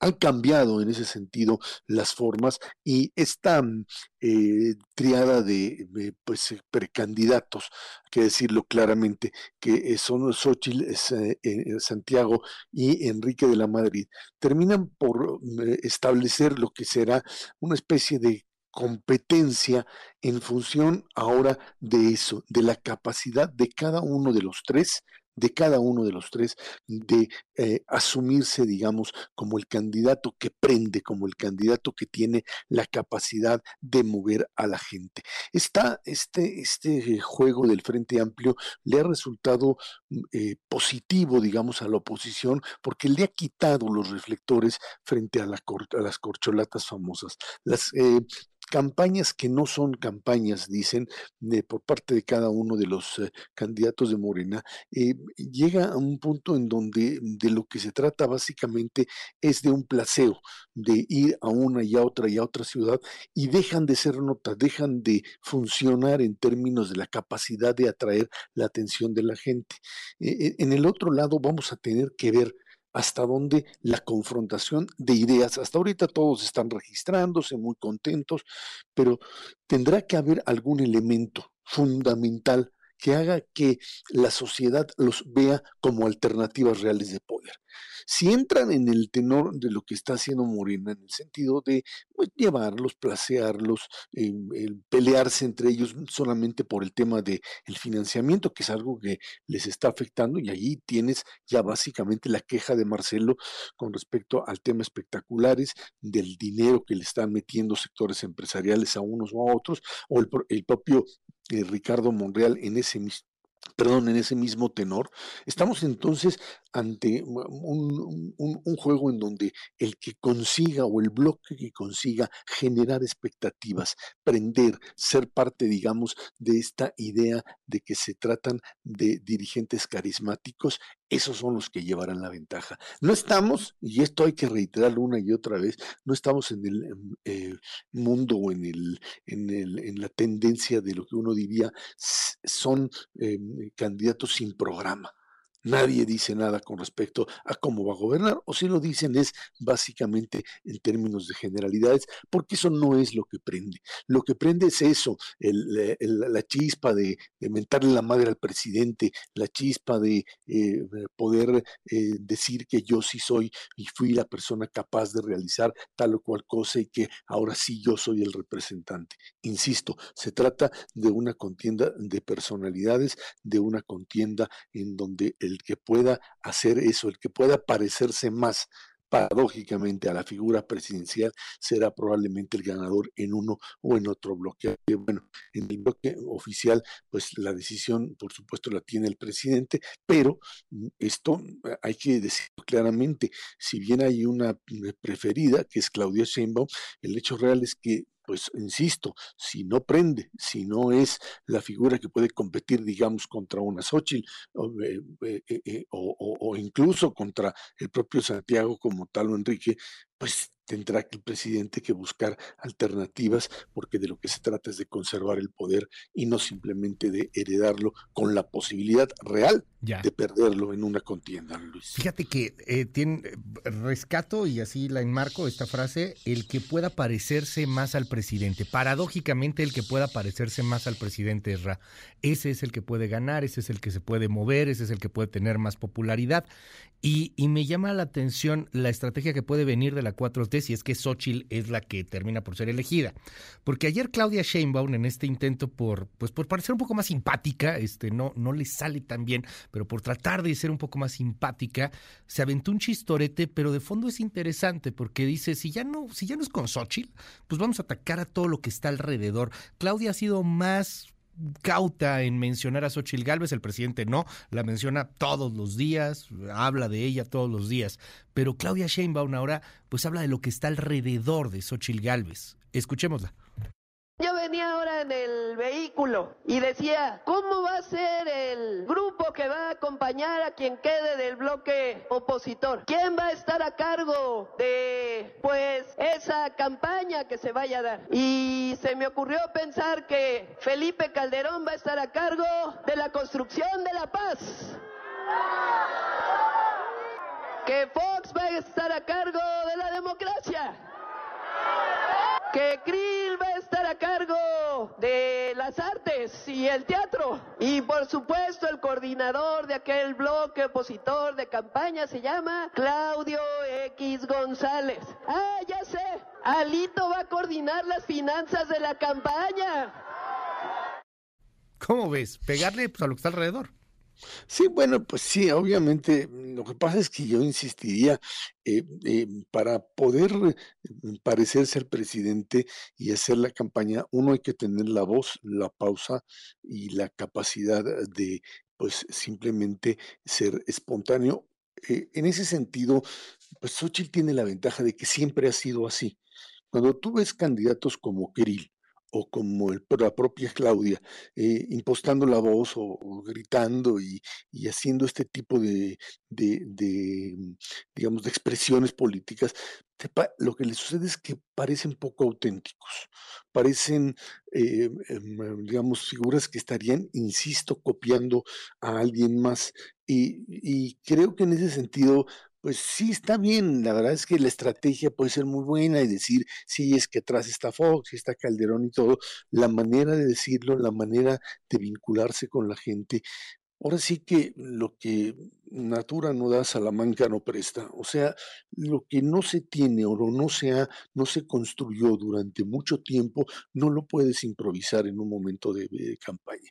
Eh, ¿Le puede funcionar? Pues quizá para intentar, insisto, parecerse al, presidente en términos de la forma y la manera y cómo cuestionar. Pero lo que queda claro, por ejemplo, en el caso de Xochitl, es que sí se parece al presidente, o sea, sí, se parece en el, en el, exactamente, en el natural, siempre ha sido así y siempre es alguien que de una u otra manera eh, contacta con la gente. Los otros están teniendo que adaptarse a esa nueva realidad y la figura que lo logra, insisto, los originales o las fotocopias, pues serán pues los que finalmente obtengan el triunfo en un lado y quizá en el otro. Gracias, Serra. Te seguimos en arroba Chabot. Te mando un abrazo. Gracias, buen día, Luis. 7 con 38. Sus burlas no me molestan porque él es así. Pues él mismo fue a invitarme a mi casa, a integrarme a su proyecto por ser una mujer honesta y trabajadora. Entonces ahora no se puede burlar de mí. Preferí no aceptar porque seguramente hubiera acabado fuera de Morena. Hace un año se inauguró esta refinería por el presidente de la República sin que estuviera concluida. El pasado 25 de enero, el presidente anunció que para el mes de julio se estarían procesando 170 mil barriles diarios de petróleo. Estoy convencida que los programas sociales son absolutamente indispensables. Por eso voté a favor para que estuvieran en la Constitución. Los mexicanos merecen más. Eso es lo que yo quería decirle al presidente. Desde aquí les digo, voy a ser la próxima presidenta de México. Tengo toda la información de que él llevó a cabo las consultas para que los represente a este grupo Xochitl Galvez. Algunos que ya se dieron cuenta están declinando. Ellos suponen de que si nació en un pueblo va a tener el apoyo del pueblo y además es en realidad parte de ellos, no del pueblo. Usted dice que fulano o sutano me van a poner de candidata. Usted no puede imaginar que una mujer obtenga una candidatura por méritos propios porque usted, señor presidente, es un machista. Y ella lo califica de machista, presidente. No, eso sí calienta, que respeto su punto de vista. Claro que se puede y claro que vamos a poder con todos los que me pongan enfrente, aunque el jefe de campaña sea el mismísimo presidente de la República. Y sí les metí un puto susto, digo un susto, perdón. perdón, les metí un susto, perdón, muy cañón. Y hoy estamos aquí juntos intentando encabezar algo. La verdad de las cosas es que sí me siento rara. Entonces que yo en la vida soy una mujer que ve hacia adelante. Lo que aprendí en Hidalgo fue tan grande que me tiene aquí. A, veces perdiendo se gana y creo que fue mi caso.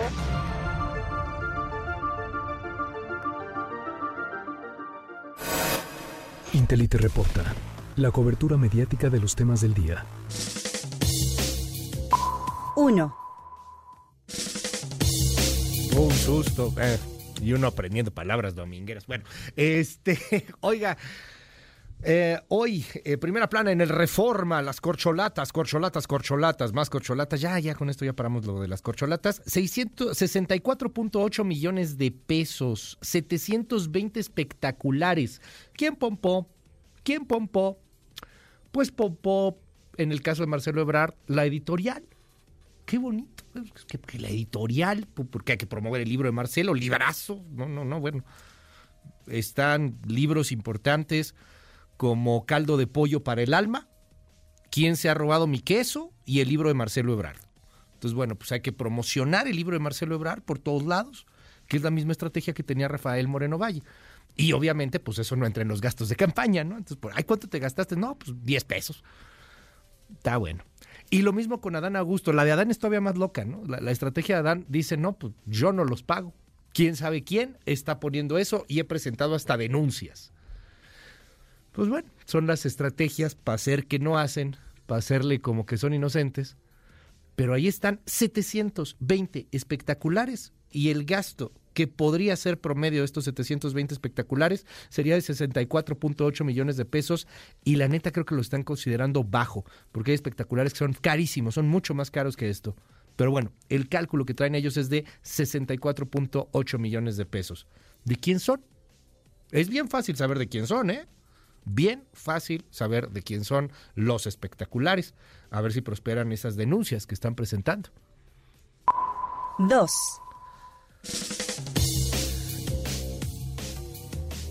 Eh, hoy le quiero pedir que le eche un ojo a mi texto en el diario El Universal. Y quiero agradecer al Universal por, por publicar este texto y además por darle el llamado en la primera plana. La información es delicada y, y, sé que no es el mejor momento para publicar este tipo de informaciones, pero le agradezco mucho al diario, que es mi casa también, que bueno, pues nos haya dado este respaldo y que haya publicado el texto.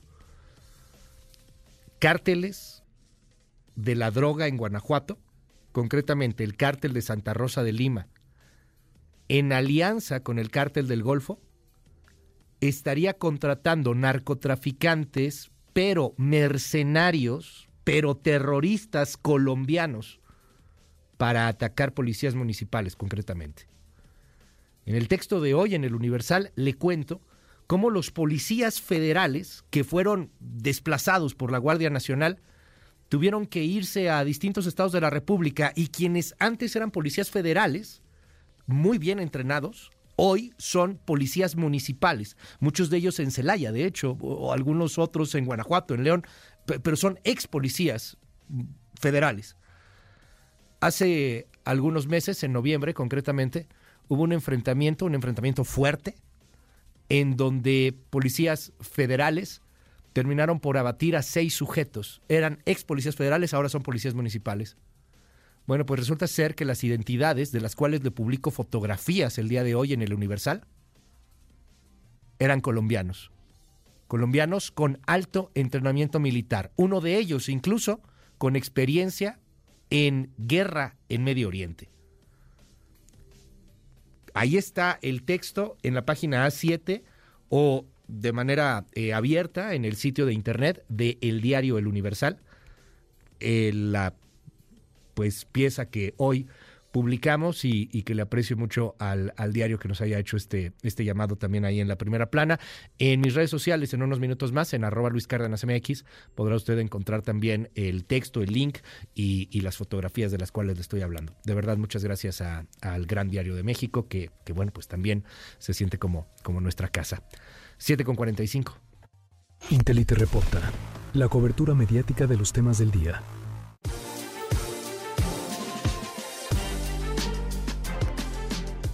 1925 nacía el, místico, el, el, místico, el místico iba a decir, el músico estadounidense Bill Holly.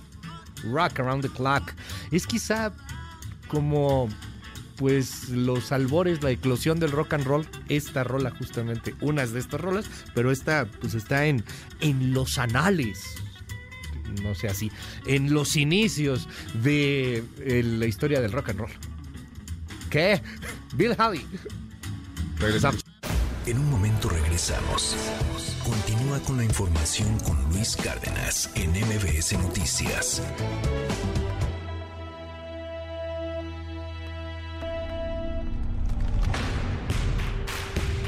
Deportes con Nicolás Romay en MBS Noticias.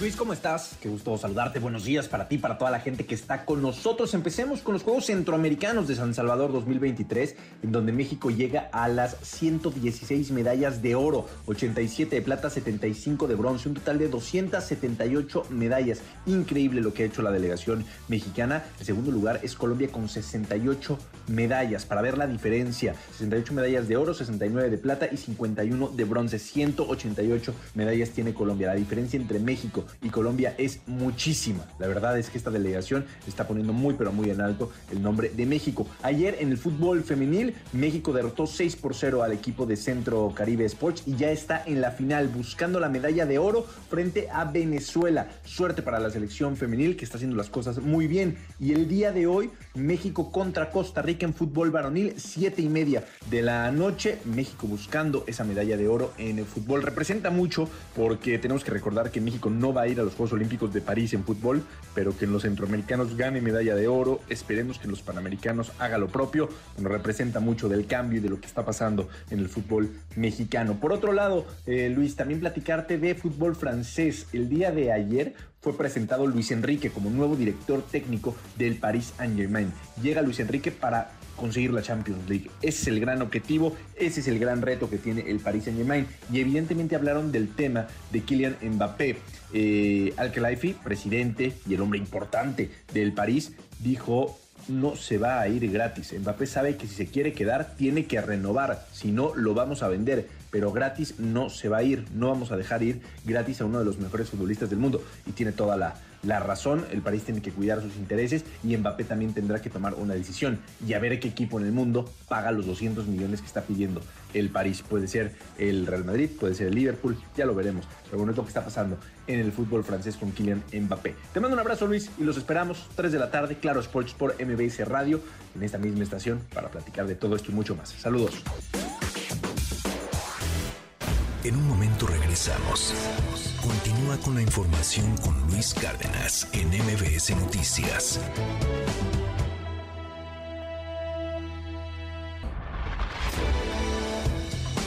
Ya estamos de regreso. MBS Noticias con Luis Cárdenas. Continuamos.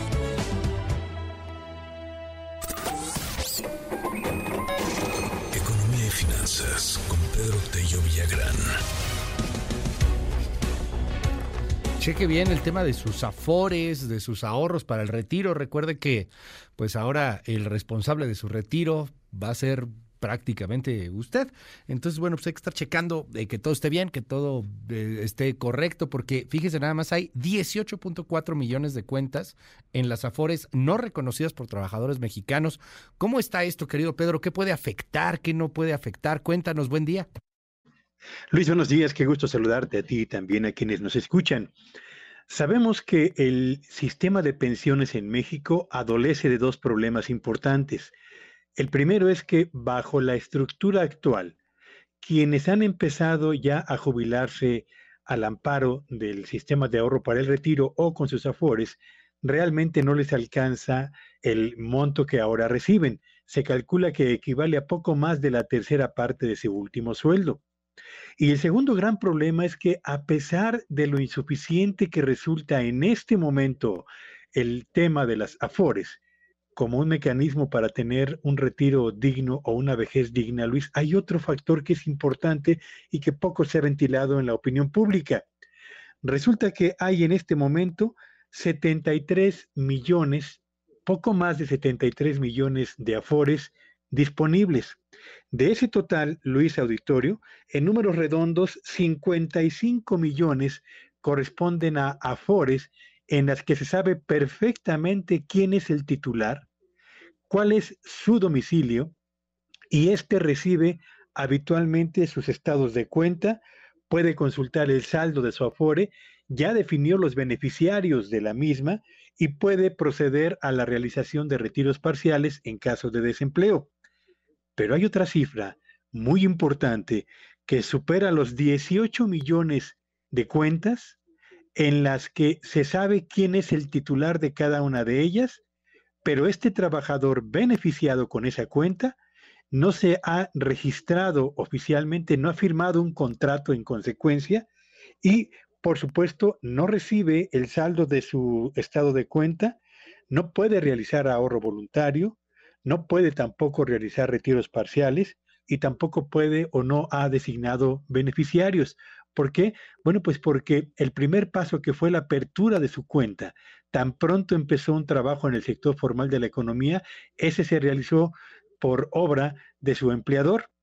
Pero resulta que este trabajador tan pronto supo de esa cuenta, debió haber suscrito un contrato para personalizar completamente esa cuenta y para poder hacer todo lo que acabo yo ahora mismo de señalar, pero resulta que buena parte de estos 18 millones de cuentas corresponden a trabajadores que o fallecieron o pasaron de la formalidad a la informalidad sin haberse dado cuenta de que eh, eh, su cuenta o su afore existe y vale la pena estar alimentando, o se trata de trabajadores que habiendo empezado a laborar para alguna empresa o para el gobierno, decidieron entonces pasar a, trabajar, a convertirse en trabajadores por cuenta propia o se convirtieron en no pocos casos incluso en empleadores. De tal suerte pues que hay 18 millones, más de 18 millones de afores que representan un monto en recursos que supera los 200 mil millones de pesos que permanecen huérfanas y que corresponden a trabajadores que desafortunadamente y muy seguramente ya no están realizando aportaciones, pero también desconocen la existencia de esa afore. Así que... ¿Y cómo se puede investigar, Pedro? O sea, mucha gente nos está preguntando en el WhatsApp que, ¿qué hacemos? Este, o sea, ¿hay, algún lugar, un sistema, un algo para poder saber si tengo una cuenta de Afore y ni enterado estaba?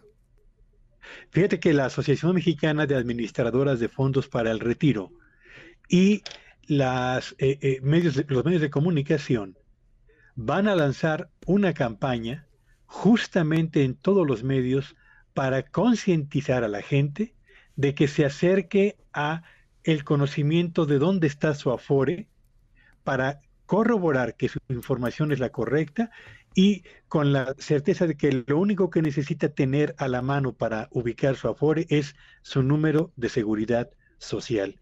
Con ese pueden ingresar al portal del sistema de ahorro para el retiro y ingresando ese número, Luis, les van a generar el reporte de cuál es la eh, administradora de fondos que tiene su propio Afore y ya de usted dependerá acudir a la misma para poder firmar el contrato en caso de que no, no lo haya hecho o actualizar sus datos. Hay muchos trabajadores, Luis, que no han ni siquiera designado beneficiarios y esa es una labor importante que no podemos dejar pendiente. Así que viene una campaña de comunicación para difundir la relevancia de este asunto, Luis. Gracias, querido Pedro. Te seguimos en tu red. ¿Cuál es?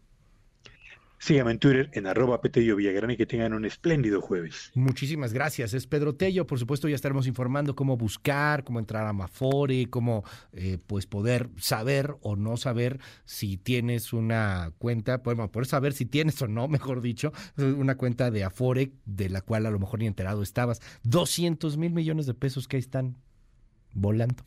Sas. Las 8 con 3. Frecuencia MVS XHMVS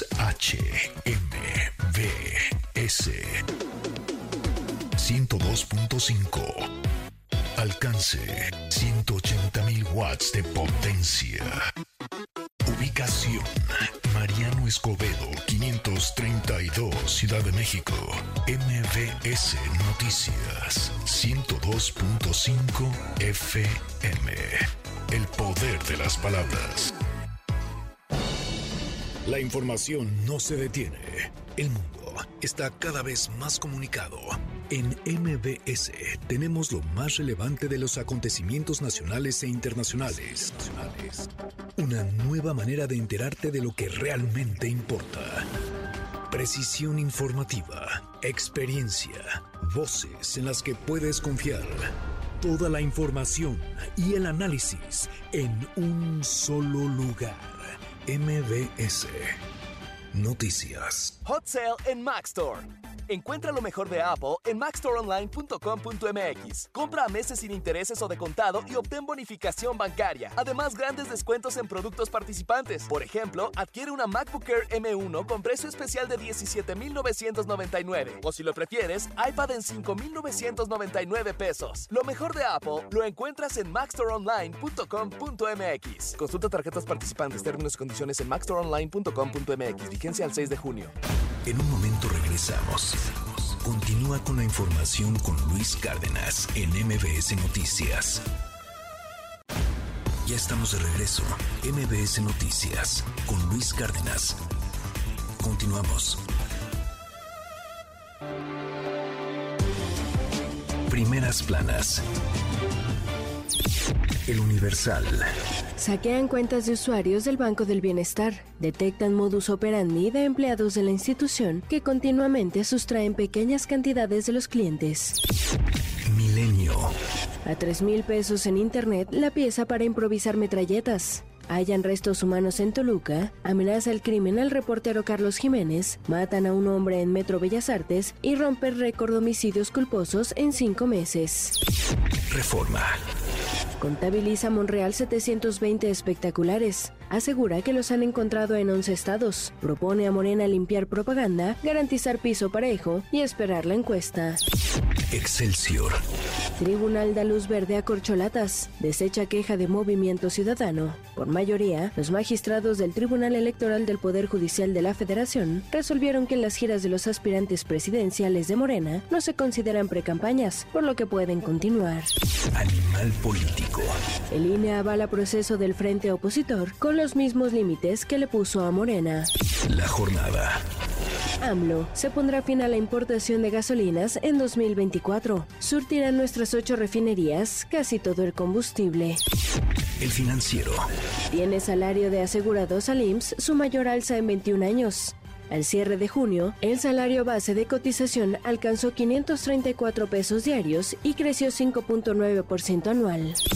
El economista. La generación de empleo formal, la más baja en 10 años para el mes de junio. En comparación anual, se redujo casi 60%, reportó el IMSS. MBS Radio presenta resumen informativo con Luis Cárdenas.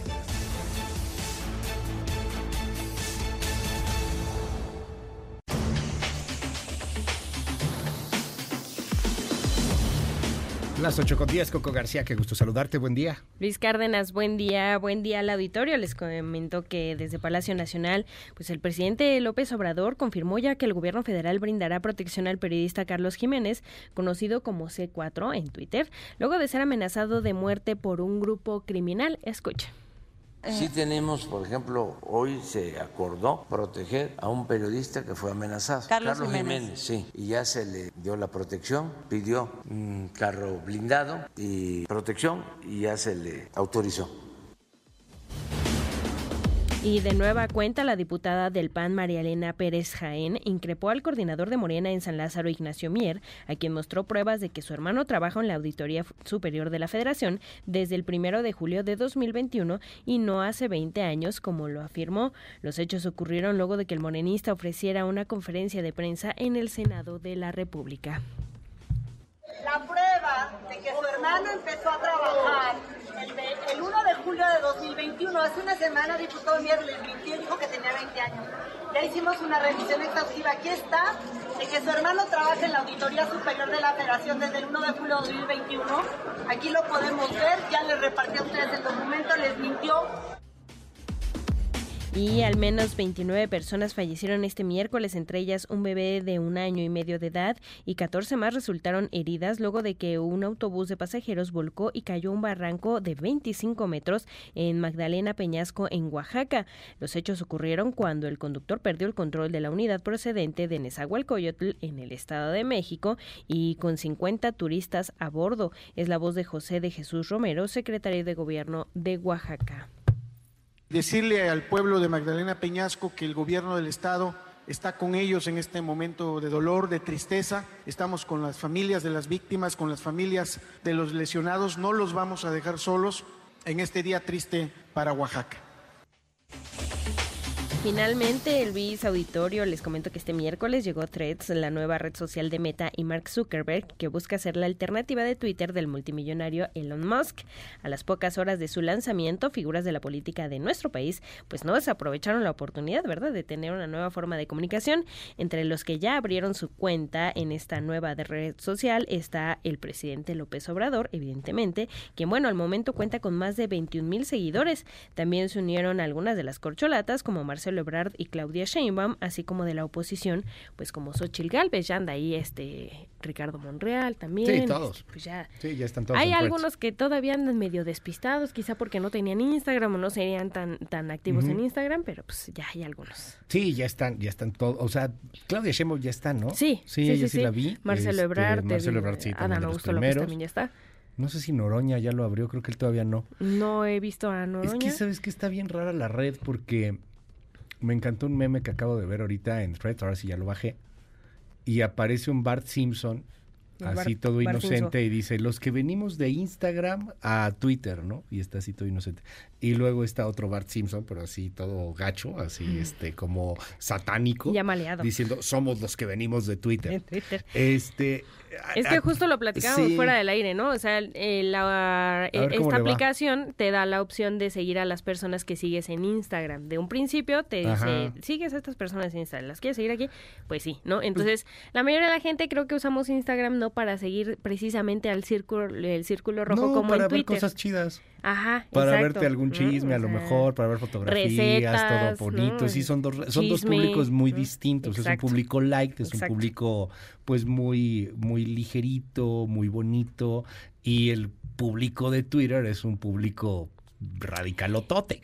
Sí, Ahí bien sí es cotorro, barrio, bien barrio. cotorro, pero sí, Sí, es, pero es un barrio, poco barrio, o más, sea, ahí se es atacan un y poco todo. más, eh, sí, sí, Ayer recibimos ataques por algunos videos que estábamos publicando de corcholatas.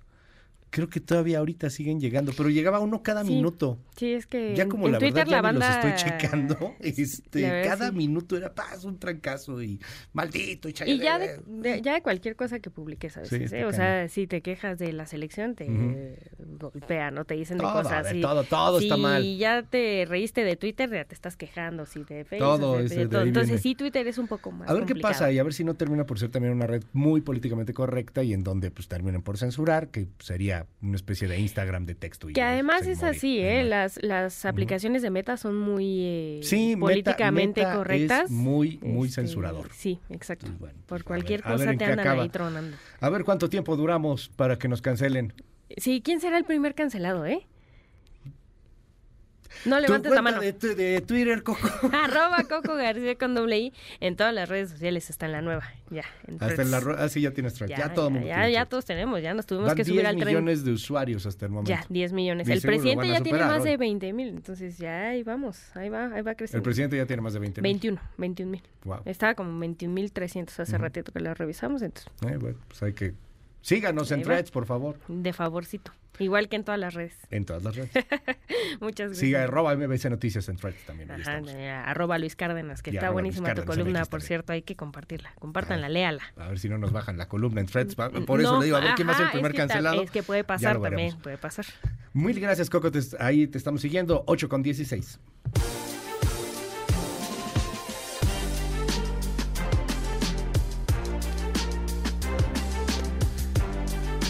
Malas noticias, perdóneme por este tipo de información, pero es información necesaria que tengo que hacerle llegar y esta pues es una sección bastante eh, desagradable, pero es el México rojo que estamos viviendo todos los días. Resulta que la alcaldesa de Chilpancingo, Norma Otilia Hernández Martínez, fue captada en un video en donde está saludando al líder de los ardillos. Y ahí saludando al líder de los ardillos, en el centro de Guerrero, pues se vio involucrada en una sospecha de estar o no estar con el crimen organizado. Bueno, ella dice que no, que inclusive se pone a disposición de la fiscalía. Fernando Polanco, cuéntanos.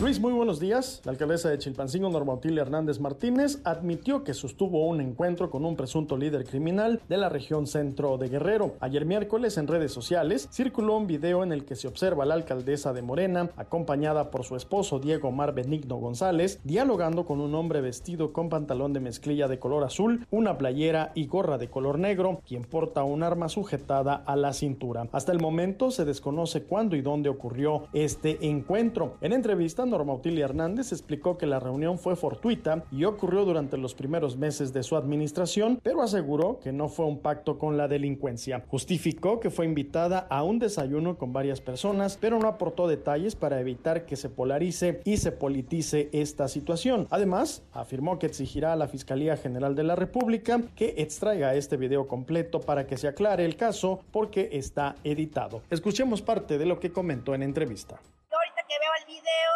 se habla alguna situación. Yo quiero que se filtre bien el video, que es lo que se habló y no fue un pacto con la delincuencia, no fue una situación. Quiero que se investigue y quiero que se extraiga ese video. ¿La llevó alguien deliberadamente?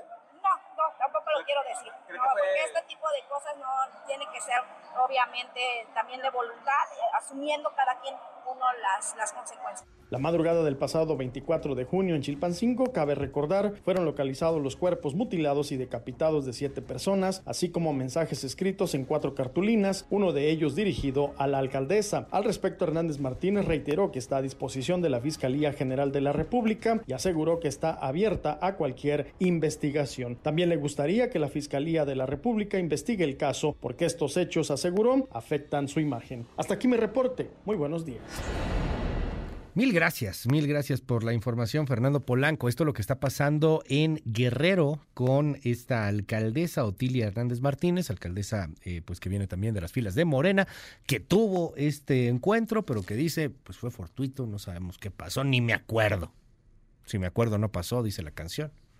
Oiga, por otro lado, aquí en la Ciudad de México ya nos informaba Juan Carlos Alarcón muy temprano, seguro habrá reacciones a lo largo del día fue baleado un hombre de 30 años de edad, recibiendo tres impactos de bala cuando se encontraba en las escaleras al interior de la estación Bellas Artes de la línea 8 del metro.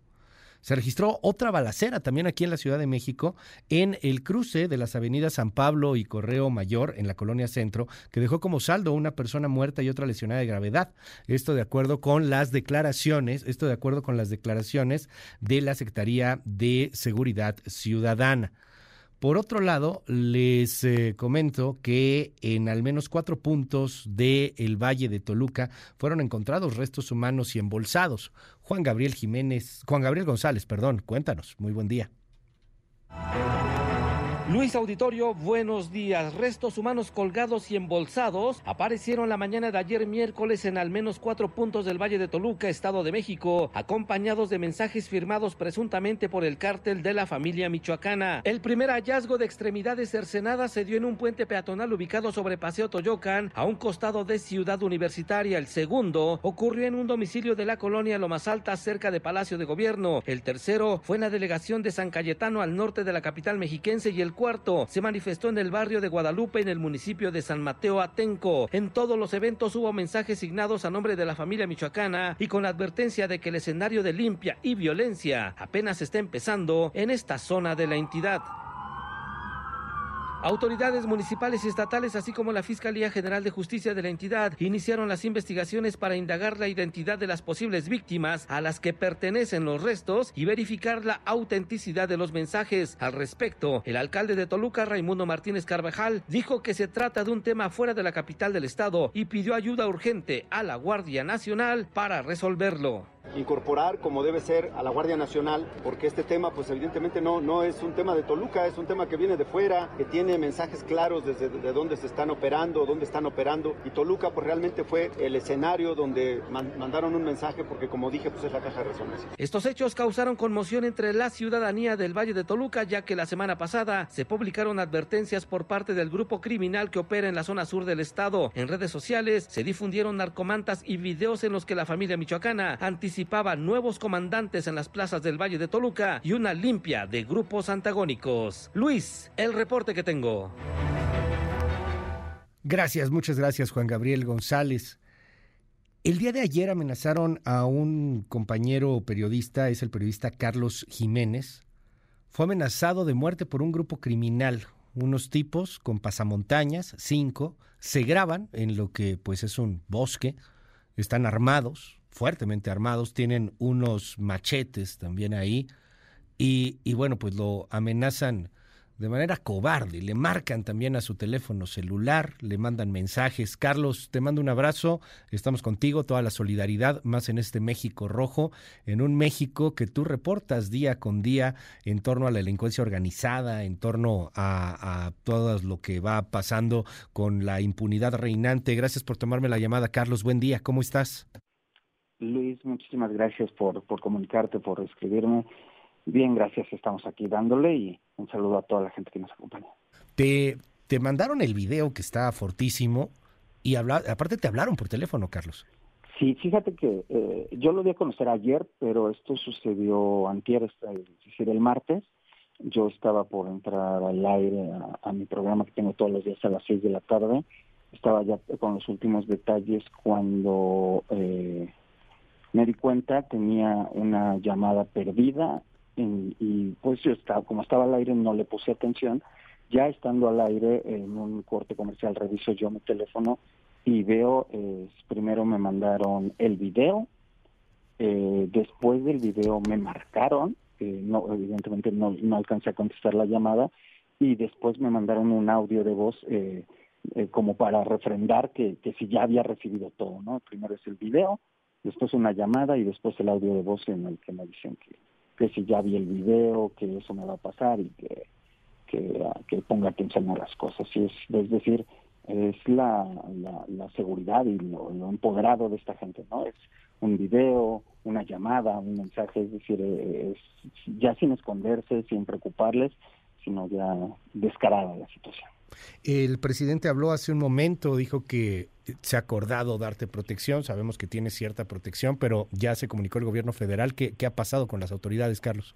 Sí, fíjate que ayer después de que lo di a conocer, el primero que, que, se comunicó conmigo fue el secretario de Seguridad de la ciudad, Omar García Harfus. Eh, después me habló la secretaria Rosa Isela Rodríguez y más noche el jefe de gobierno Martín Batres. Eh, eh, quisiera agradecer a, los tres, por supuesto, la preocupación. Eh, bien lo dices, yo ya, tenía yo un esquema de seguridad porque las amenazas no es algo que, que, sea reciente en, mi trabajo, es, es algo que tristemente es eh, muy común, que lo he vuelto ya parte de, mi vida. Eh, en algún momento se, ya habían descubierto algún tipo de, de eh, planes para quizá hacerme daño y, y, por eso tenía yo ya un esquema de seguridad. Eh, pero lo de ayer sí fue algo que era, evidente, eh, te digo, sobre todo es es el, la, forma de los delincuentes de sentirse empoderados, porque cuando yo te digo que ya había recibido amenazas, que ya sabía de otras cosas, e, eso era algo que lo habían hecho quizá más escondidos, más en el sigilo, más en la forma quizá de, de cómo se manejaban los delincuentes, que no los descubrieran. Pero en esta ocasión era es algo que, que tú lo ves y decía muy muy alardeando de la situación. Entonces, por eso lo, lo hice público, por eso hice lo que hice, por eso lo voy a conocer, pues para que vean que tampoco tampoco vamos a, a, dejar que, que, avancen como ellos quieren. ¿no? Oye, Carlos, hay algunas sospechas y me atrevo a preguntarte un poco porque tú incomodas a muchos, incomodas a los malandros, pero incomodas también a muchos policías. ¿Hay sospechas de quién pudo estar detrás de esto? Desafortunadamente, Luis, como bien lo dices, eh, en el programa, en mis tweets, en mi trabajo diario, pues yo hablo de quien tenga que hablar y, bien lo dices tú, a veces me toca señalar a delincuentes, a secuestradores, a extorsionadores de cualquier grupo, te hablo de la ciudad, del Estado de México, del Valle de México, de algunos estados, y también me toca señalar a policías, policías que no les gusta mi trabajo, policías que se enojan porque exhibo que, que, están eh, delinquiendo, que están apoyando a la, a, la delincuencia. Entonces, tristemente en este en este caso no lo sé porque ni siquiera ellos se identifican, solo hablan de que me metí con la persona que no tenía que meterme y que, que ahora sí por eso van a van a actuar ellos. Estamos contigo, Carlos, y, bueno, qué bueno que ya estás recibiendo protección y, damos ahí seguimiento a este caso. Gracias por regalarnos estos minutos en MBS y pues muy pendientes de tu trabajo periodístico. Toda la solidaridad, Carlos. Al contrario, muchas gracias a ti, Luis. Te mando un fuerte abrazo. Gracias por comunicarte, por interesarte. Y pues tenemos que seguir aquí, ¿no? Si, si nosotros nos callamos, yo creo que eso es lo que ellos quieren, tú lo sabes bien, lo que busca la delincuencia es ocupar y copar más lugares y nosotros pues no podemos permitirlo, tenemos que seguir todos juntos porque creo que nos merecemos un México bonito donde podamos estar tranquilos. Arrieros somos. Ah, y así andamos y somos más los buenos. Te mando un fuerte abrazo. Gracias, es Carlos Jiménez.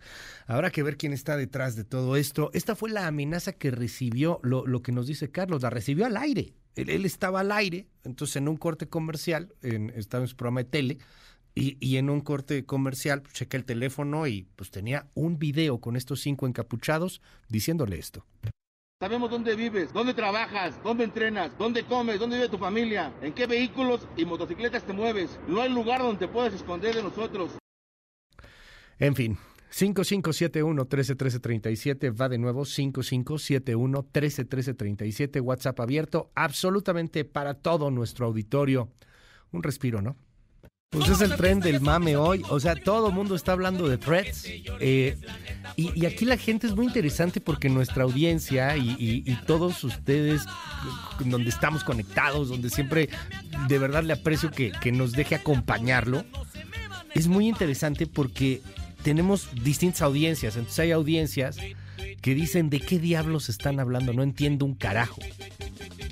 Bueno, Twitter fue comprado por Elon Musk, que es un señor multimillonario. Pero Twitter ha cambiado porque Elon Musk le ha hecho ahí varias cosas. Entonces hay gente que usa Twitter y que está enojada con Twitter. Y ahora otro de los multimillonetas que se llama Mark Zuckerberg, que es el dueño de Facebook, de, del WhatsApp, de Instagram, pues creó como otro Twitter. Entonces hoy hay un relajo con este asunto y seguro lo está viendo por todos lados. Pero si usted no usaba Twitter ni usaba Instagram, pues sí, seguramente está aislado totalmente de este asunto. El tema es que en los últimos, en las últimas horas, pues ya van más de 10 millones de registrados. Y, y pues que esto es lo que guste o no mueve a gran parte del planeta. Entonces, pues ahí está Threads. Síganos en Threads. Y pues ya veremos qué hacemos en Threads. Yo le tengo desconfianza porque se me hace que Facebook va a terminar por censurarlo. En Twitter uno podía subir muchas cosas, cosas fuertes, información fuerte. Y, ahí quedaba. Y en Facebook no, en Facebook censuran mucho. O sea, a lo mejor va a ser una red ahí políticamente correcta, bonita. A ver qué pasa. 8 con 30. Regreso con más información después de la pausa. ¿Qué ha sucedido con la persona que fue apuñalada en un partido de fútbol allá en los Estados Unidos, en California? Nos pueden quitar el mundial por ese asunto. De ese tamaño es la gravedad. Y además, ya está aquí Claudia Ruiz Mació. Vamos a platicar del futuro del, PRI, de por qué se va del PRI, de qué está pasando en la política. Y más adelante, la mesa sobre hongos alucinógenos. Aquí hay de todo. En un momento regresamos. Continúa con la información con Luis Cárdenas en MBS Noticias.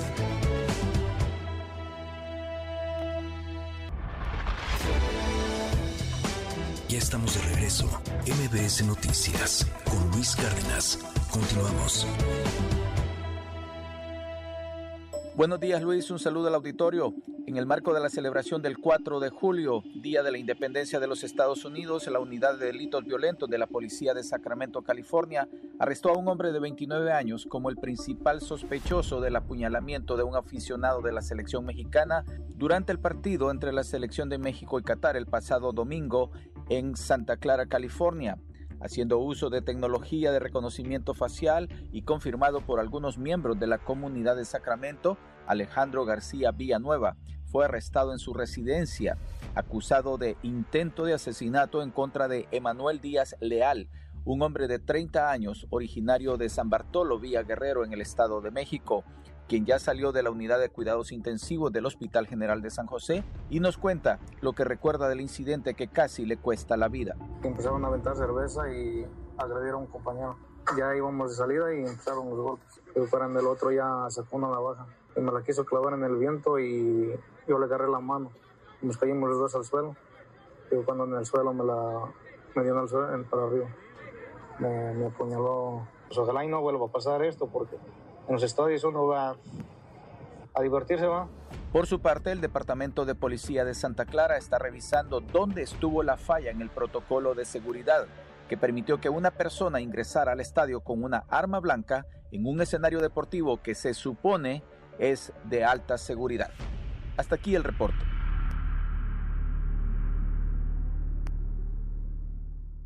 En un momento regresamos. Continúa con la información con Luis Cárdenas en MBS Noticias.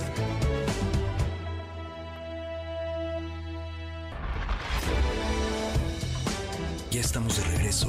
MBS Noticias con Luis Cárdenas. Continuamos.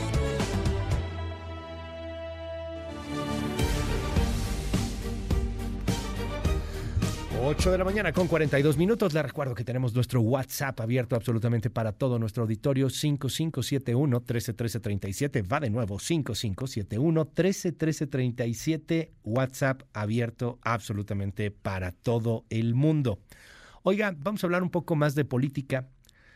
Hace unos días la nota eh, pues estaba en el ojo del huracán con el Partido Revolucionario Institucional cuatro senadores de la República habían decidido dejar el PRI y no eran eh, pues cualquier senador, eran figuras emblemáticas, importantes, históricas dentro del PRI. Hablamos, por supuesto, de Miguel Ángel Osorio Chonc, hablamos de Rubiel Ávila, hablamos de Nubia Mayorga y hablamos de Claudia Ruiz Maciú, que está hoy aquí con nosotros. Claudia, bienvenida, gracias por venir a MBS. ¿Cómo estás? Buen día. Muy bien, Luis, qué gusto estar aquí contigo. Te, decía un poquito fuera del aire, neta, de corazón, te veo, te veo muy contenta. Te veo pues como, como libre. Es que, ¿sabes qué? Em, como que concluí una etapa, cerré un ciclo y estar como iniciando algo nuevo, pues sí entusiasma, ¿no? A pesar de eh, las incertidumbres de, hacer algo distinto, eh, la verdad estoy muy contenta de, de, haber concluido un ciclo con mucha satisfacción, con mucha mm, tranquilidad y con mis convicciones y mi congruencia bien puestas para, para, enfrentar el futuro y hacer otras cosas. Pero es un ciclo de vida. Es un tú ciclo de naciste en el PRI, literalmente cuando eras muy pequeña, cuando habías nacido, todo el PRI estaba a tu alrededor. Pues el sí, PRI está en tu ADN. La verdad es que sí, hay ahí toda una historia familiar, una militancia personal de 30 años. Pero pues es un, es un asunto que venía yo pensando desde hace mucho tiempo. Yo siempre dije, eh, voy a militar en el PRI hasta que mi congruencia y las circunstancias me lo permitan. Eh, pensé mucho, eh, muy preocupada por el, el estado de las cosas del PRI, como expresidenta nacional, pues le planteé junto con otros expresidentes al dirigente del PRI, pues que cambiara la forma de conducir el partido, que considerara que llegara una nueva dirigencia para acercarnos más a la ciudadanía. Imagínate un partido que tiene el 70% de rechazo. Entonces eso como que planteábamos, hay que, hay que hacer una reflexión, ¿no? Hay que hacer las cosas diferente para recuperar ese, esa confianza ciudadana, tener mejor resultados electorales, etcétera. Hice todo lo que, lo que estuvo en mi mano como expresidenta, como militante, el diálogo político, ir a las instancias del partido a plantear los temas, ir a las instancias jurisdiccionales. Y pues bueno, la verdad es que no, no encontré, no encontramos tampoco eco, hubo como hay hoy, pues mucha exclusión, se callan las voces divergentes. Entonces, como que de, de manera muy natural, pues decidí que ya había concluido ahí mi etapa, no porque no haya una militancia, militancia muy comprometida del partido, sino porque pues ya no es el partido donde yo encontré, partido, ¿no? Eh, pues ya no encontré ese espacio para, para perseguir las causas que a mí me interesan, hacer política, construir para México. ¿En qué momento los priistas pierden el PRI? Porque, a ver, hacía una reflexión y nos íbamos un poquito atrás. Malio Fabio Beltrones 2015. Sí pierden, les, les va muy mal. Mario, yo me acuerdo en este espacio, en, en, esta cabina, me dijo, vamos a ganar, creo que eran siete de siete, ¿no? Y andaban echados para adelante. Y, y, me acuerdo que dijo que, que si no renunciaba Y renunció. Y renunció. Sí. Sí, porque perdieron brutalmente y renunció y luego empezaron ahí los reacomodos. A ti te toca estar al frente del PRI también. Me toca estar al frente de del PRI. Después de la derrota de 2018, fue un año que yo estuve ahí en, en la dirigencia nacional. Fue, imagínate, súper difícil. Sí. Un partido pues que había tenido la peor derrota de la historia. No solo perdimos la presidencia, perdimos pues prácticamente todo eh, con un rechazo ciudadano brutal. Entonces me tocó a mí darle estabilidad al partido, mantener la cohesión. eh, y lo que hice fue recorrer el país, abrirle literal el micrófono a la militancia. Yo eh, tuve reuniones con la militancia de todos los estados, de micrófono abierto, no, no coreografiadas, ¿no? Sí. Y, y de tres, cuatro, cinco horas. Y te reclamaban con todo. Pues reclamaban, lloraban, Ajá. la militancia triste, enojada, con miedo de qué iba a pasar. Y lo que decidí fue devolverle a la militancia el partido. Entonces empezamos a abrir a la elección directa, eh, pues los cargos de dirigentes sectoriales, de dirigentes estatales, incluso de candidaturas. Y eso nos permitió como que darle tranquilidad al partido en ese año tan difícil después de la derrota. Y eventualmente pues lleva- llegamos a me tocó eh, organizar el, el relevo del dirigencia. Yo concluía y, y abrimos también a una elección de la Sí. militancia, eh, pues la decisión de quién eh, encabezaría el partido y fue cuando llega Alejandro Moreno. Entonces es un partido pues que históricamente se había podido adaptar muy bien a las circunstancias, a los cambios, pero la verdad es que ahora pues no, no se le encuentra esa voluntad de replantearse, ¿no? En un escenario donde también están bien cuestionados todos los partidos y un partido histórico como el PRI pues no ha podido adaptarse a ese cambio. Tú abres a la militancia por mangas, lo que quieras, llega Alejandro Moreno, a lo mejor se veía fresco, a lo mejor convenció, a lo mejor movió, como sea. Llegó este tipo. Pero luego él cierra la militancia. Sí, la verdad es que es increíble. Se volvió una dirigencia muy cerrada, excluyente, en un partido que siempre ha habido mucha diversidad de opiniones y debates Sí. súper intensos. Pues se cerró y quien piensa distinto se le calla, se le ataca, se le margina, se le expulsa de los espacios del partido. Y eso fue, entre otras cosas, lo que se le planteó hace pues más de un año por varios expresidentes. Nos prometió en ese momento que no se prolongaría en su dirigencia. Pero bueno, pues no, no cumplió esa y otras muchas promesas. Y es, es parte de un entorno, no, no es solo un tema de, de Alejandro Moreno, pero de un entorno en donde ves un partido que no, que no ha podido cambiar, no ha querido quizá, en fin. Yo hice lo que pude y de manera muy personal y además con mucho agradecimiento a mis compañeros de partido, a la militancia del PRI que existe, que está viva y que es muy comprometida. Pues en términos estrictamente de congruencia personal, decidí que cerraría ahí ya mi ciclo de participación en el PRI. Empieza Alejandro Moreno y empieza este último PRI, el que estamos viendo, con 12 gubernaturas, pierde 10, le quedan 2. Tenía 44 millones de gobernados. Sí. Ha perdido 40 millones de gobernados. Hoy gobierna 4. Si tú das estos resultados en cualquier empresa, te corren. Pero ayer. O sea, ¿cómo es Pues posible? imagínate. Oye, oiga, patrón, teníamos 12 sucursales, ya perdí 10. Es Nomás parte de tengo lo que le, le planteamos eh, a, a Alejandro Moreno. eh, y, y, pues por más de un año, casi tres años, estuvimos varios eh, militantes, expresidentes, cuadros, planteando este tipo de cosas por la preocupación de, de no de que el partido no perdiera totalmente el respaldo ciudadano. No hubo eco y y incluso pues también como senadora de la República, Luis, pues me encontré en muchas circunstancias en donde yo siempre procuro pues votar conforme a mis principios y, y mis convicciones. Y entonces se encontraba en muchas posiciones importantes, eh, pues a un PRI ambiguo, ¿no? Por ejemplo, frente a la reforma eléctrica, frente a la reforma electoral, mucha ambigüedad del PRI. Yo desde el primer minuto dije, yo voy en contra porque esto no es lo que yo creo que le conviene a México. En el tema de militarización, un PRI votando con el gobierno, yo votando en contra. Entonces de pronto haces un alto y te pones a ver y dices, a ver, ya no estoy como en sintonía con este partido. Yo ya eh, actúo distinto, me encuentro mm, todo el tiempo como en contraposición al partido al que pertenezco. Eh, cuando planteo una cosa, una crítica que es válida y la planteo institucionalmente en los espacios del partido, pues se me agrede, se me insulta. Bueno, entonces a lo mejor yo soy la que no cabe aquí, ¿no?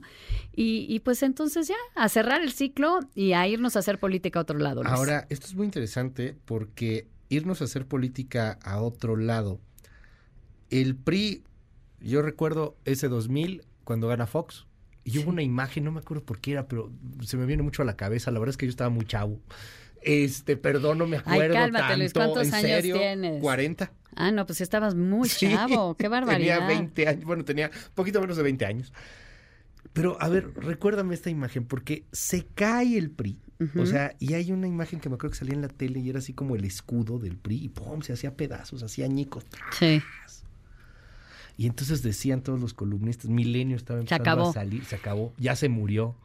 Y, y, y luego, pues, resurge, ¿no? Y vuelven a tener la narrativa, inclusive con el Tucom en su momento, con Roberto Madrazo y todos unidos contra Madrazo, etcétera. Y, y luego en 2012, o sea, 12 años después, ganan la presidencia de la República, Claro. regresan. Ahora pierden con Peña Nieto, ahora es López Obrador. Y sí, todo el mundo ha dicho, bueno, pues el PRI ya está muerto, ya, ya, ahora sí, nada más gobierna dos, nada más tiene cuatro millones de clientes.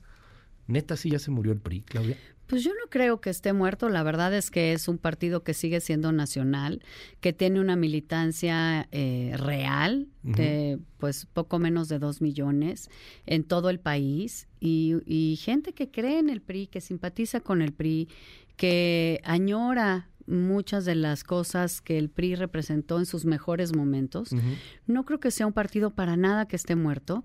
Eh, simplemente es un partido que dejó de ser un partido grande, dominante, y hoy es un partido pues muy pequeño que eh, pues está desde mi punto de vista en la necesidad de replantearse en su relación con la ciudadanía, en su forma de organizarse, en em, clarificar las causas que defiende y, y- y- definir el papel que, que quiere tener en, en- en el México de hoy, en su relación con el gobierno. En fin, yo no creo que esté vivo, creo que la militancia priista eh, está viva, está comprometida y tiene cosas que ofrecerle a México, pero sí creo que el PRI no ha podido eh, replantearse después de eh, haber perdido la presidencia en el Ujú. 2000, incluso antes, después de haber perdido la mayoría absoluta en la Cámara de Diputados, pues siguió administrando una presencia territorial muy importante que cada vez es más pequeña. Entonces, eh, pues necesitaría replantearse hacia, hacia los tiempos que hoy vivimos y hacia una ciudadanía que ya no se identifica casi con ningún partido político, que tiene un rechazo importante hacia el PRI, pero si tú quieres seguir existiendo, compitiendo, ganando elecciones, que para eso existen los partidos políticos, para recoger las causas ciudadanas y llevarlas a un espacio de gobierno o legislativo, pues, pues tendrías que replantearte.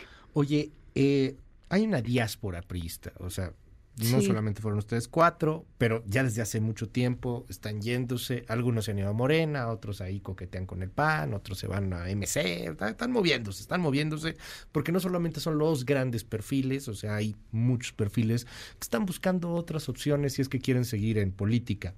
Hoy ustedes van a hacer esta bancada independiente, son, Sí. son cuatro, este, está bien. Eh, hay otra bancada independiente en el Senado hoy, que es la del Grupo Plural. Pero ¿qué tan cohesionados están, Claudia? Porque ya hoy, pues se cerró el ciclo y francamente, pues pueden hacer lo que ustedes quieran. O sea, te podrías ir a MC, te podrías ir al PAN, eh, podrías no necesariamente hacerles caso en el grupo este de Congruencia por México. Pregunta así concreta, ¿son muéganos ahí? ¿O sea, están pegados ideológicamente? ¿Todas las decisiones van en bloque? ¿Es un PRI, PRI, PRI, PRI, PRIito? ¿O cada quien hace lo que quiera?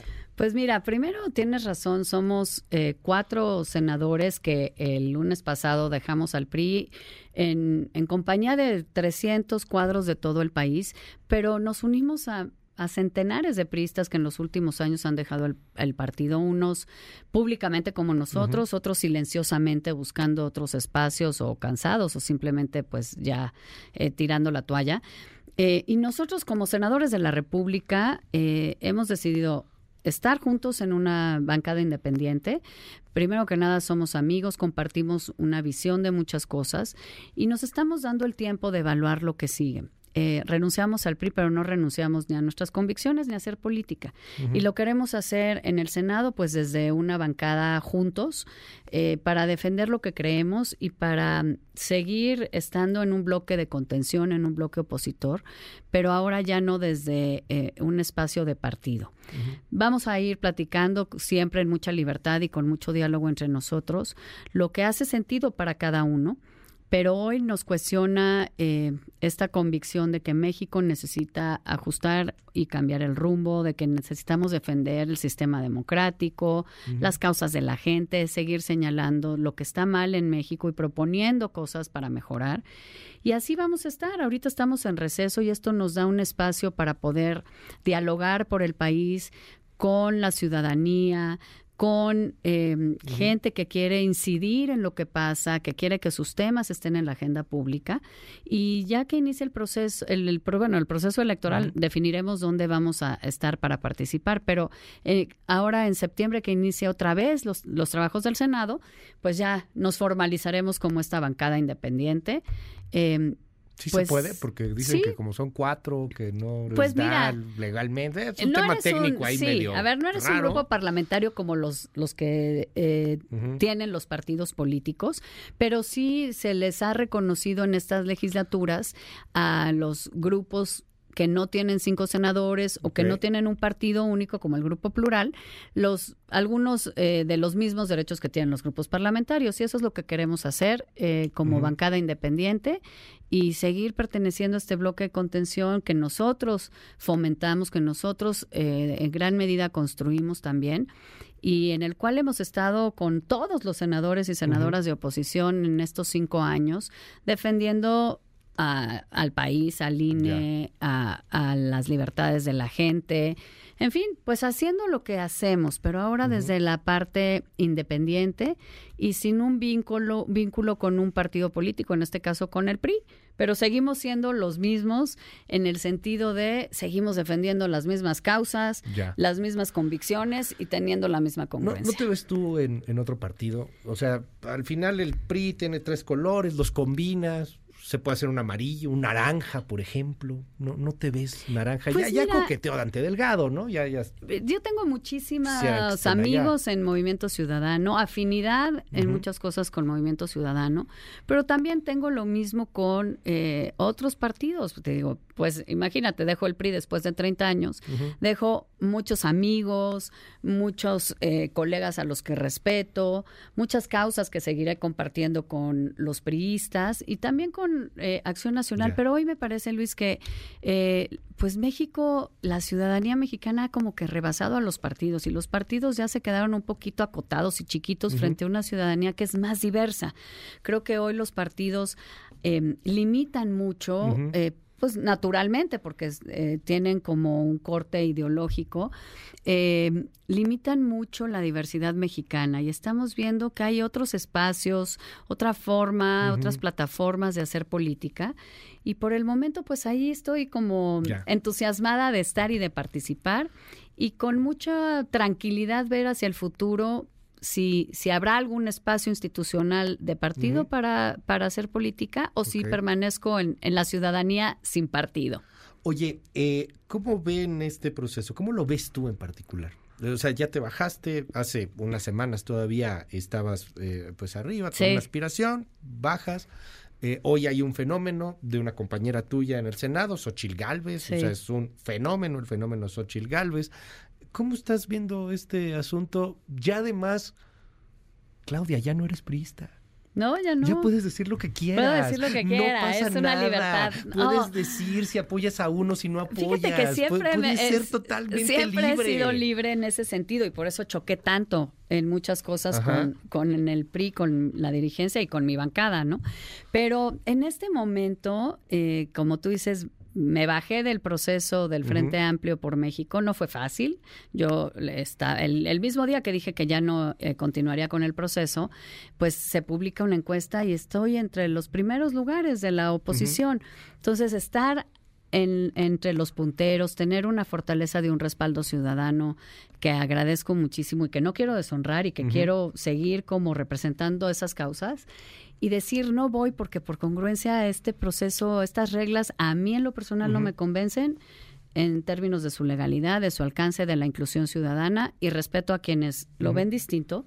Creo que es un proceso que va a estar... Al final los partidos sí lo controlan, ¿no? Pues yo creo que sí mantuvieron una dosis de control. importante y es parte de lo que a mí no me convenció. Eh, porque yo todos estos meses estuve pues buscando construir y promoviendo un frente muy amplio, muy ciudadano, obviamente con partidos, pero en donde pudiera haber una mayor expresión y protagonismo ciudadano. Eh, va a ser un proceso creo que complejo, porque sí, la realidad es que tenemos enfrente a un oficialismo pues que viola la ley todos los días, que ha usado los recursos públicos para apuntalar a sus aspirantes. Y del lado de la oposición, pues hoy por lo menos ya hay una ruta. Qué bueno, hay diversidad de perfiles, me parece fantástico que la ciudadanía pueda ver distintas em, mujeres, hombres que con distintas trayectorias que plantean alternativa. Creo que falta mucho por ver, Luis. Faltan dos meses para que empiece legalmente el proceso electoral. Falta ver qué hace Movimiento Ciudadano, qué perfiles eh, sí eh, se, se revelan como aspirantes desde Movimiento Ciudadano o desde otros ámbitos yo creo que tenemos que seguir empujando la idea de que se pudiese articular un único frente opositor. Si se puede, yo creo que sería fantástico. Me encantaría, eh, digamos, estar ahí promoviendo esa, esa visión. Y, y si no, pues habrá alternativas. Si son tres, va a estar complicado, ¿no? Y la neta va a pues estar, se va a disolver el voto. Pues eh, eh, probablemente la mayoría de la ciudadanía que no concuerda con Morena, pues al tener dos alternativas, pues sí, se divide mm, eh, quizá naturalmente. Entonces creo que no hay que quitar el dedo del renglón de, buscar que puedan converger los esfuerzos, pero si no, pues yo creo que lo importante es que haya alternativas. Creo que México sí necesita una alternativa frente a Morena y lo más importante es que empecemos a hablar de los problemas de la gente, de la violencia, la inseguridad, la falta de servicios de salud, y hasta de otras la incertidumbre económica. un poco fuera de aire el, el tema que traen ahorita para eh, tratar de impulsar el cuidado a las mujeres en temas menopausia, por ejemplo, ¿no? El que tú traes, el que puedes empezar, el que estás abanderando incluso, este, o sea, hay muchas cosas que, la, gente, vive, ¿no? Cotidianamente, que quiere que estén en la agenda, que se resuelvan, que se atiendan. Perdón, o sea, la gente no está en el café hablando, oye, ¿y el gobierno de coalición cómo estará? No, o sea, les va el cacahuate, o sea, en cuando, en, cambio, cuando dices que se puede legislar para que haya mejores atenciones a las mujeres con menopausia, para que haya mejores atenciones a salud mental, la cosa cambia, pero radicalmente. Eso todo el mundo lo tenemos. Así es, y eso creo que es lo que se ha perdido mucho también en la discusión política en los últimos años, ¿no? Se habla del, a lo mejor de cosas importantes, pero no de las cosas que a la gente le pasan todos los días. Y eso es lo que, pues, últimamente aspiramos, ¿no? Que los gobiernos, los, los, legisladores atiendan estas cosas que nos pasan a todos.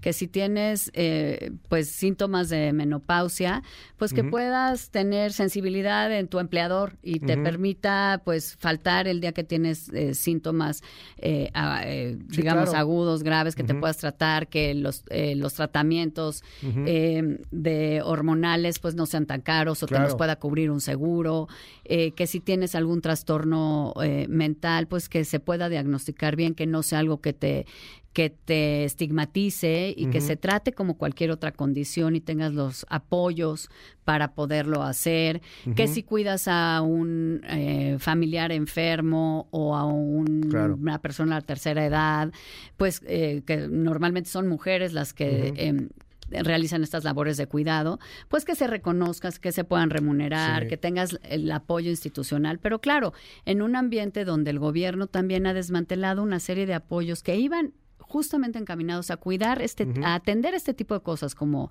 pues las escuelas de tiempo completo, ¿no? Para que las madres que trabajan pues puedan tener literalmente la tranquilidad que sus hijos están cuidados mientras trabajas, pues esto se ha perdido. Y creo que es lo que hay que recuperar, la, la cotidianidad de lo que es importante para la gente y que necesita un gobierno que lo atienda y legisladores que pues se ocupen de eso, que estén metidos en los temas de todos los días y, no tanto en la mentada grilla. Grandes son importantes, pero lo que nos experimentamos todos los días, pues es lo que queremos que se atienda desde lo público. Claudia Ruiz Maciú, mil gracias por estar con nosotros. De gracias verdad, muchísimas a ti, gracias. Y bueno, pues estaremos en, en contacto. Gracias.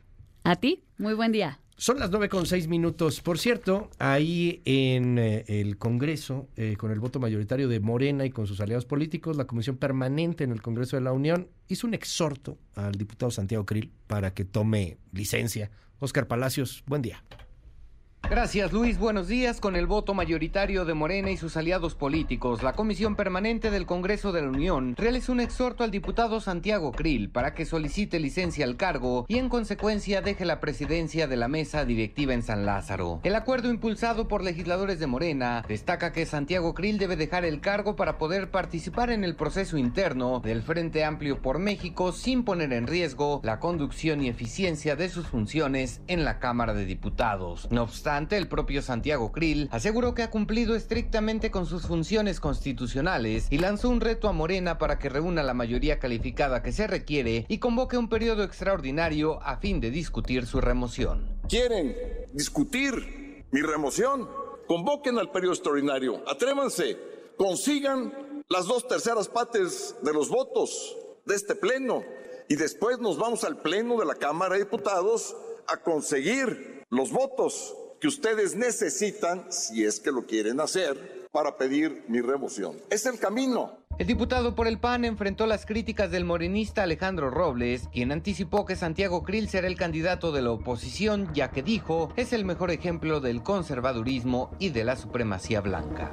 Eres el mejor candidato porque eres el mejor ejemplo de lo que desea el conservadurismo. Representas el dogma conservador de la supremacía blanca, representas, representas la intolerancia, la sociedad heteropatriarcal. su pregunta, por favor. La sociedad heteropatriarcal. Ante estos señalamientos, el legislador panista advirtió que aunque tiene la piel blanca y los ojos azules, lo que lo distingue es su lucha por la democracia en nuestro país. Sí, tengo la piel blanca y los ojos azules, pero he estado en todas las marchas. Y a mí no me distingue el color de la piel. A mí no me distingue el color de la piel, se los digo desde este momento. Y lo que sí me distingue es haber siempre luchado por la vida democrática del país. Y sigo haciéndolo. El panista aclaró también que nada le impide ser diputado, presidente de la mesa directiva y a la vez opositor. ¿Por qué no puedo yo ser a la vez en funciones presidente, en funciones diputado y en funciones opositor? ¿Qué me lo impide? El artículo primero de la Constitución me da ese derecho. Vaya, ahora resulta que no puedo ser maestro universitario porque soy presidente de la Cámara de Diputados, que no puedo ser padre de familia porque soy presidente de la Cámara de Diputados. Permítame, diputado. Luis es el reporte. Buenos días. Frecuencia MBS XHMBS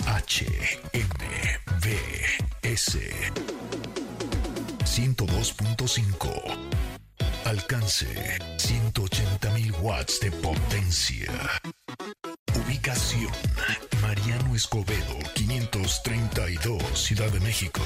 MBS Noticias 102.5 FM. El poder de las palabras. MBS Noticias 102.5 cambia y cambia contigo. Una frecuencia para encontrarte y para dialogar, para encontrar una nueva manera de entendernos. Palabras que se escuchan, se leen y se sienten. En un espacio multiplataforma, siempre pensado en ti, porque queremos encontrarte en todos lados. MBS Noticias 102.5. El poder de las palabras. Hot Sale en Maxstore.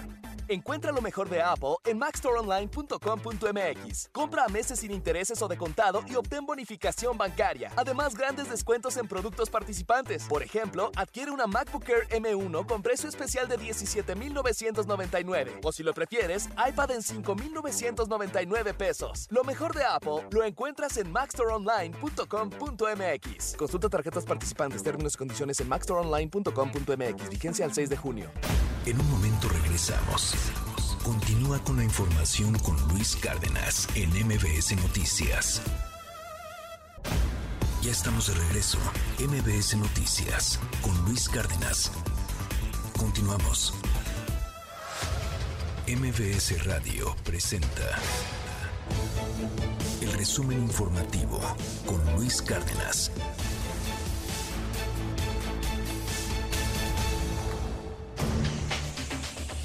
Coco García, qué gusto saludarte, muy buenos días. Luis Cárdenas, buen día, buen día al auditorio de Nueva Cuenta. Les comento que el presidente López Obrador reiteró esta mañana su confianza a la nueva secretaria de Relaciones Exteriores, Alicia Bárcena, quien afirmó es una profesional de la política exterior y remarcó que no ha habido ninguna queja formal por parte del gobierno de Estados Unidos por este nombramiento. Escuche.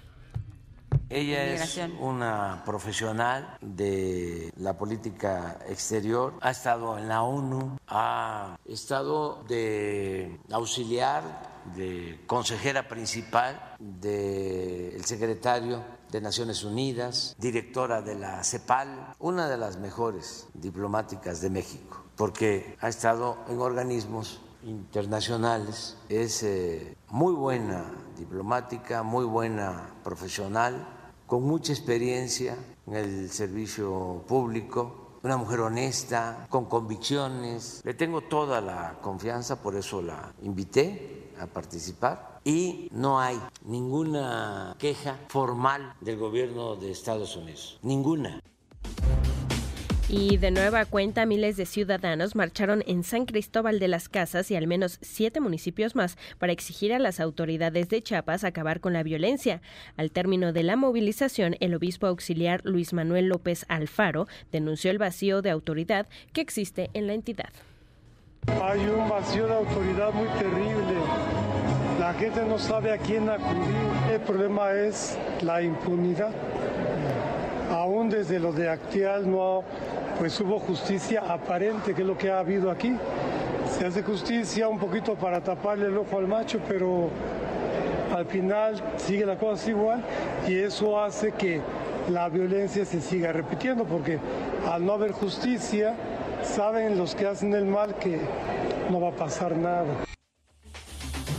En más información, Luis Auditorio, eh, les comento que en Michoacán, eh, mientras ocurría esto en Chiapas, el obispo de Apatzingán, Cristóbal Asensio García, se reunió con el gobernador Alfredo Ramírez Bedoya, con quien acordó trabajar de manera coordinada para el beneficio de la sociedad. Bueno, fue el domingo pasado, luego del asesinato de Hipólito Mora, cuando el religioso criticó al gobierno federal por no atender la violencia en el país. En respuesta, el mandatario morenista lo acusó de ser vocero del crimen organizado. Recordemos pues estas declaraciones. Escuche.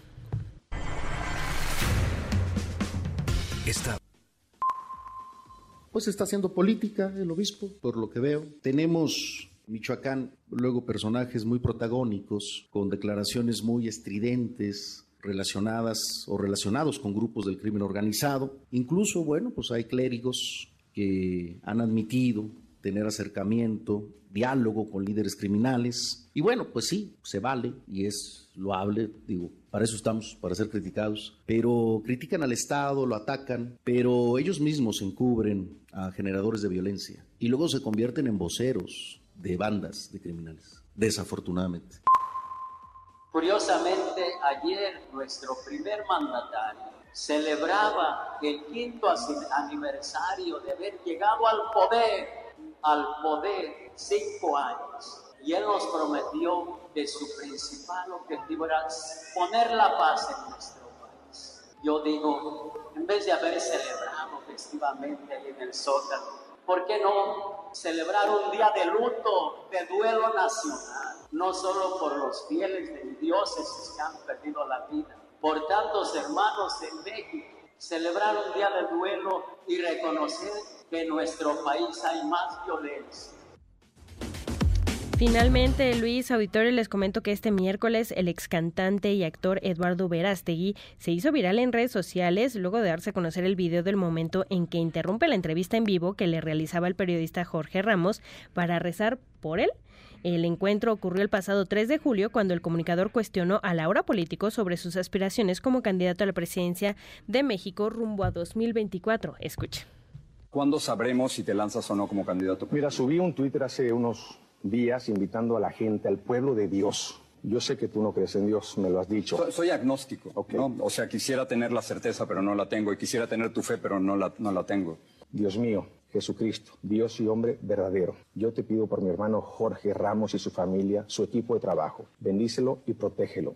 Y si estás aquí, manifiéstate en él, que es un hombre bueno. Jorge es un hombre bueno. No quiero pensar lo que él haría si tú estuvieras en su corazón y él te deja entrar. Por Cristo nuestro Señor. Amén. Perdón, pero te, no, no, te, te, lo, agradezco y lo, y lo respeto. porque eres una respeto, persona buena, Y lo respeto totalmente. Pero, pero esa certeza, esa fe no, no la tengo, Eduardo. ¿no? Es una gracia. Yo soy católico por la gracia de Dios. Déjame terminar regresando a la pregunta. ¿Cuándo sabremos si te lanzas a la presidencia? Te prometo que tú serás de los primeros en saber bueno, pues ahí está, a ver si viene Eduardo Verástegui para que rece por nosotros. Es importante. Pues sí, sí, sí, sí, porque pues esos mensajes de eres una rata, pues no. Sí, ¿verdad? Mejor necesitamos eso.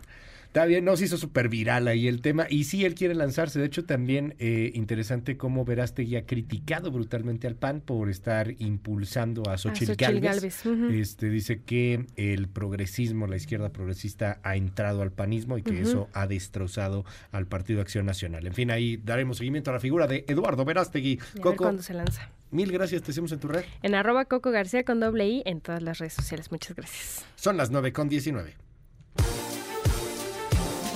En un momentito más tendremos una mesa sobre la psilocibina o los hongos mágicos. Hubo un congreso en Denver. Y bueno, pues ahí hablaron sobre la necesidad de legislar, de regular.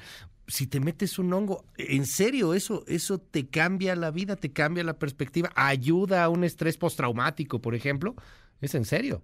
Platicaremos sobre esto en unos minutos más. Pero antes, en el otro lado de las drogas, allá, en la Casa Blanca, fue hallada cocaína. Y al parecer, esta cocaína es nada más y nada menos que del hijo del presidente Biden, Juan Alberto Vázquez.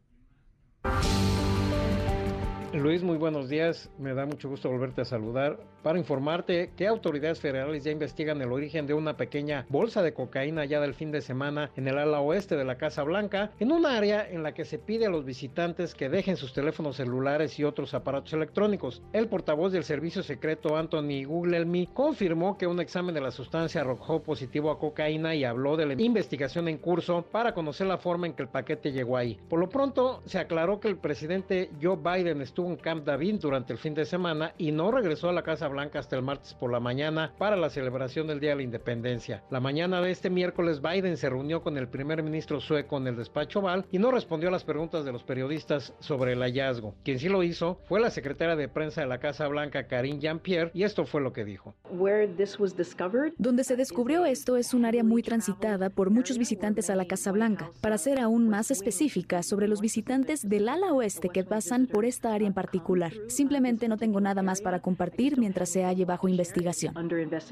Por lo pronto en su red social, el expresidente Donald Trump enseguida comentó sobre el hallazgo y comentó, ¿alguien realmente cree que la cocaína hallada en el ala oeste de la Casa Blanca, muy cerca de la oficina oval, es para el uso de alguien que no sea Hunter y Joe Biden? Otro republicano, el senador por Arkansas Tom Cotton, envió una carta al director del servicio secreto solicitando más información sobre el incidente y detalles sobre los protocolos de seguridad para la Casa Blanca, ya que el pueblo estadounidense merece saber si se encontraron drogas ilícitas en un área donde se intercambia información confidencial. El servicio secreto advirtió que el área donde se descubrió la cocaína es muy transitada y aunque será difícil determinar al responsable de llevar la droga, se analizarán los registros y los videos de visitantes del fin de semana buscando indicios, pues se sospecha que también pudo haber sido sembrada. La política de quien desea acudir a la Casa Blanca exige que los visitantes envíen al servicio secreto el número de su seguridad social y la fecha de su nacimiento.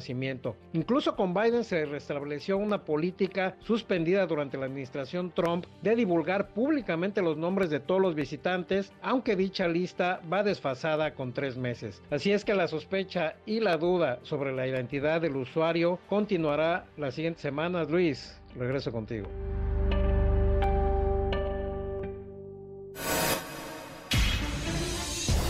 Titulares del mundo. New York Times, Estados Unidos. Fallo pone a las redes sociales en encrucijada entre la desinformación y la libertad de expresión. Washington Post, Estados Unidos. Relatos y análisis de la tragedia del barco de inmigrantes en Grecia arrojan dudas sobre las afirmaciones de la Guardia Costera. El País, España. La izquierda inicia la campaña con el foco en la economía. Le Monde, Francia. La muerte de un guineano durante un control policial plantea interrogantes en Angulema. The Guardian, Reino Unido. Por primera vez, diagnósticos de cáncer de pulmón en mujeres superan en número a los de hombres. Der Spiegel, Alemania. MERS ve la decisión de calefacción como una seria derrota para el gobierno. Corriere della Sera, Italia. Santanch batalla en el aula. Funcho de São Paulo, Brasil. Cámara comienza a analizar reforma tributaria tras cambio de Tarcisio y apoyo de partidos. El Clarín, Argentina. Con las reservas en rojo, el gobierno posterga dos pagos al Fondo Monetario. Al Jazeera, Medio Oriente. El jefe de Wagner está de vuelta en Rusia, dice el presidente de Bielorrusia. En un momento regresamos. Continúa con la información con Luis Cárdenas en MBS Noticias.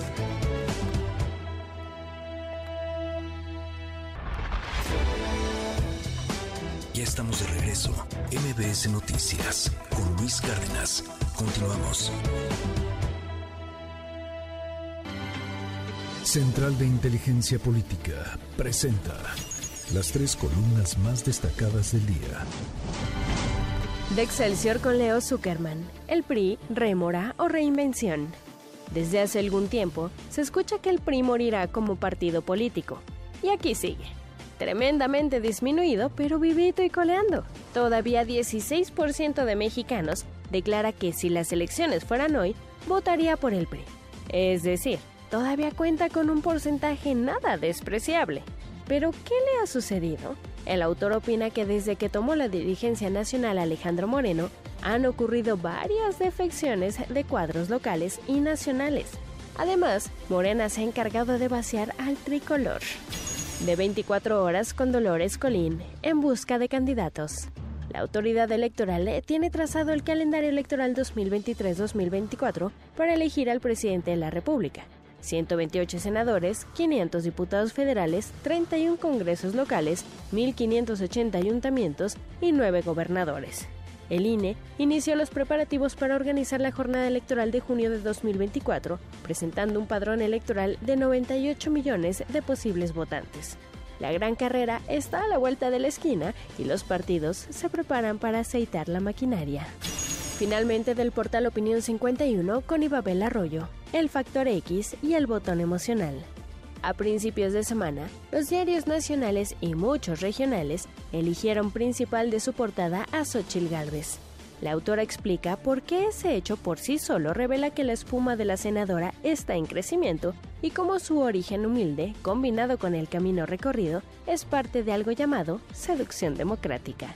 Con síntesis de Mariana Peralta, estas fueron las columnas del día. Síguenos en la cuenta de Twitter, arroba mx-arma.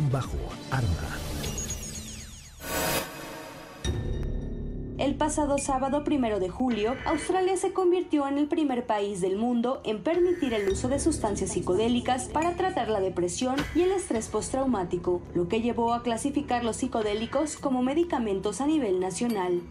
Desde entonces, la psilocibina, un ingrediente que se encuentra en los hongos alucinógenos, es utilizada en pacientes que sufren dichos padecimientos.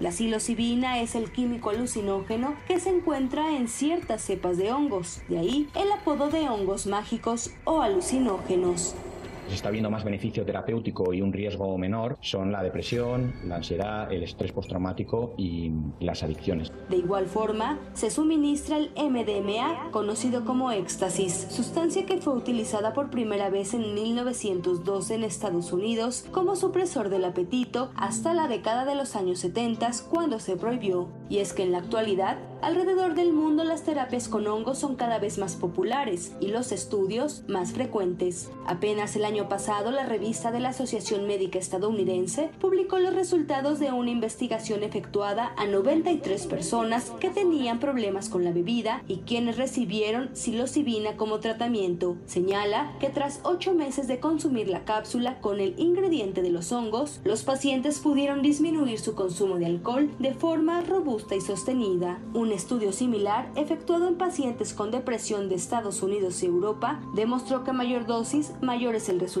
No obstante, se comprobó que este no tuvo un efecto duradero, pues después de tres meses, varios de los problemas volvieron. Pese a lo anterior, la psilocibina se abre paso en varias partes del mundo, aunque en algunos como Jamaica, Costa Rica, Perú, incluso México, los retiros psicodélicos son cada vez más comunes. En Estados Unidos, en 2020, Oregon se convirtió en el primer estado en legalizar la sustancia química para ingerirla bajo supervisión especial y tratar padecimientos como depresión, estrés postraumático, Parkinson, Alzheimer, trastornos bipolares y dolores crónicos, entre otras enfermedades. Antes lo hizo Denver en Colorado, mientras que ciudades de California, Washington, Michigan y Massachusetts han legalizado sobre el tema. Sin embargo, hasta hoy, la FDA no considera que la psilocibina tenga propiedades de una medicina. México es el país número uno de flora y fauna psicoactiva. Eso quiere decir de medicinas con sustancias que son medicina, como los hongos. ¿Y qué pasa en México? En nuestro país el uso de hongos alucinógenos está completamente prohibido, aunque pueblos originarios los emplean desde tiempos ancestrales. Por ello, la senadora del Partido Verde Alejandra Lagunes trabaja en una iniciativa para regular las sustancias alucinógenas como la psilocibina. Para la primera emisión de MBS Noticias, Diana Alcaraz. Las 9 con 33 minutos, seguimos en este espacio. Va a ser muy polémico. A ver si no somos los primeros cancelados en threads, seguramente sí, pero vamos a hablar de psilocibina, vamos a hablar de hongos mágicos en esta mañana aquí en MBS Noticias. Y evidentemente pues se abre el, el WhatsApp para preguntas directas 5571 131337 5571 131337 5571 131337 WhatsApp abierto para todo el mundo. Y ahorita vienen las preguntas a Guillermo Nieto. ¿Cómo estás, Guillermo? Bienvenido. Luis, buenos días a qué ti, gusto verte. A todo tu auditorio, muchas gracias por invitarnos. Te fuiste al congreso en Denver de psilocibina, ¿no? Así es, fue es de psicodélicos. De psicodélicos, es psicodélicos en general. En general. Primero, eh, a tu auditorio, con mucho respeto, yo no soy médico.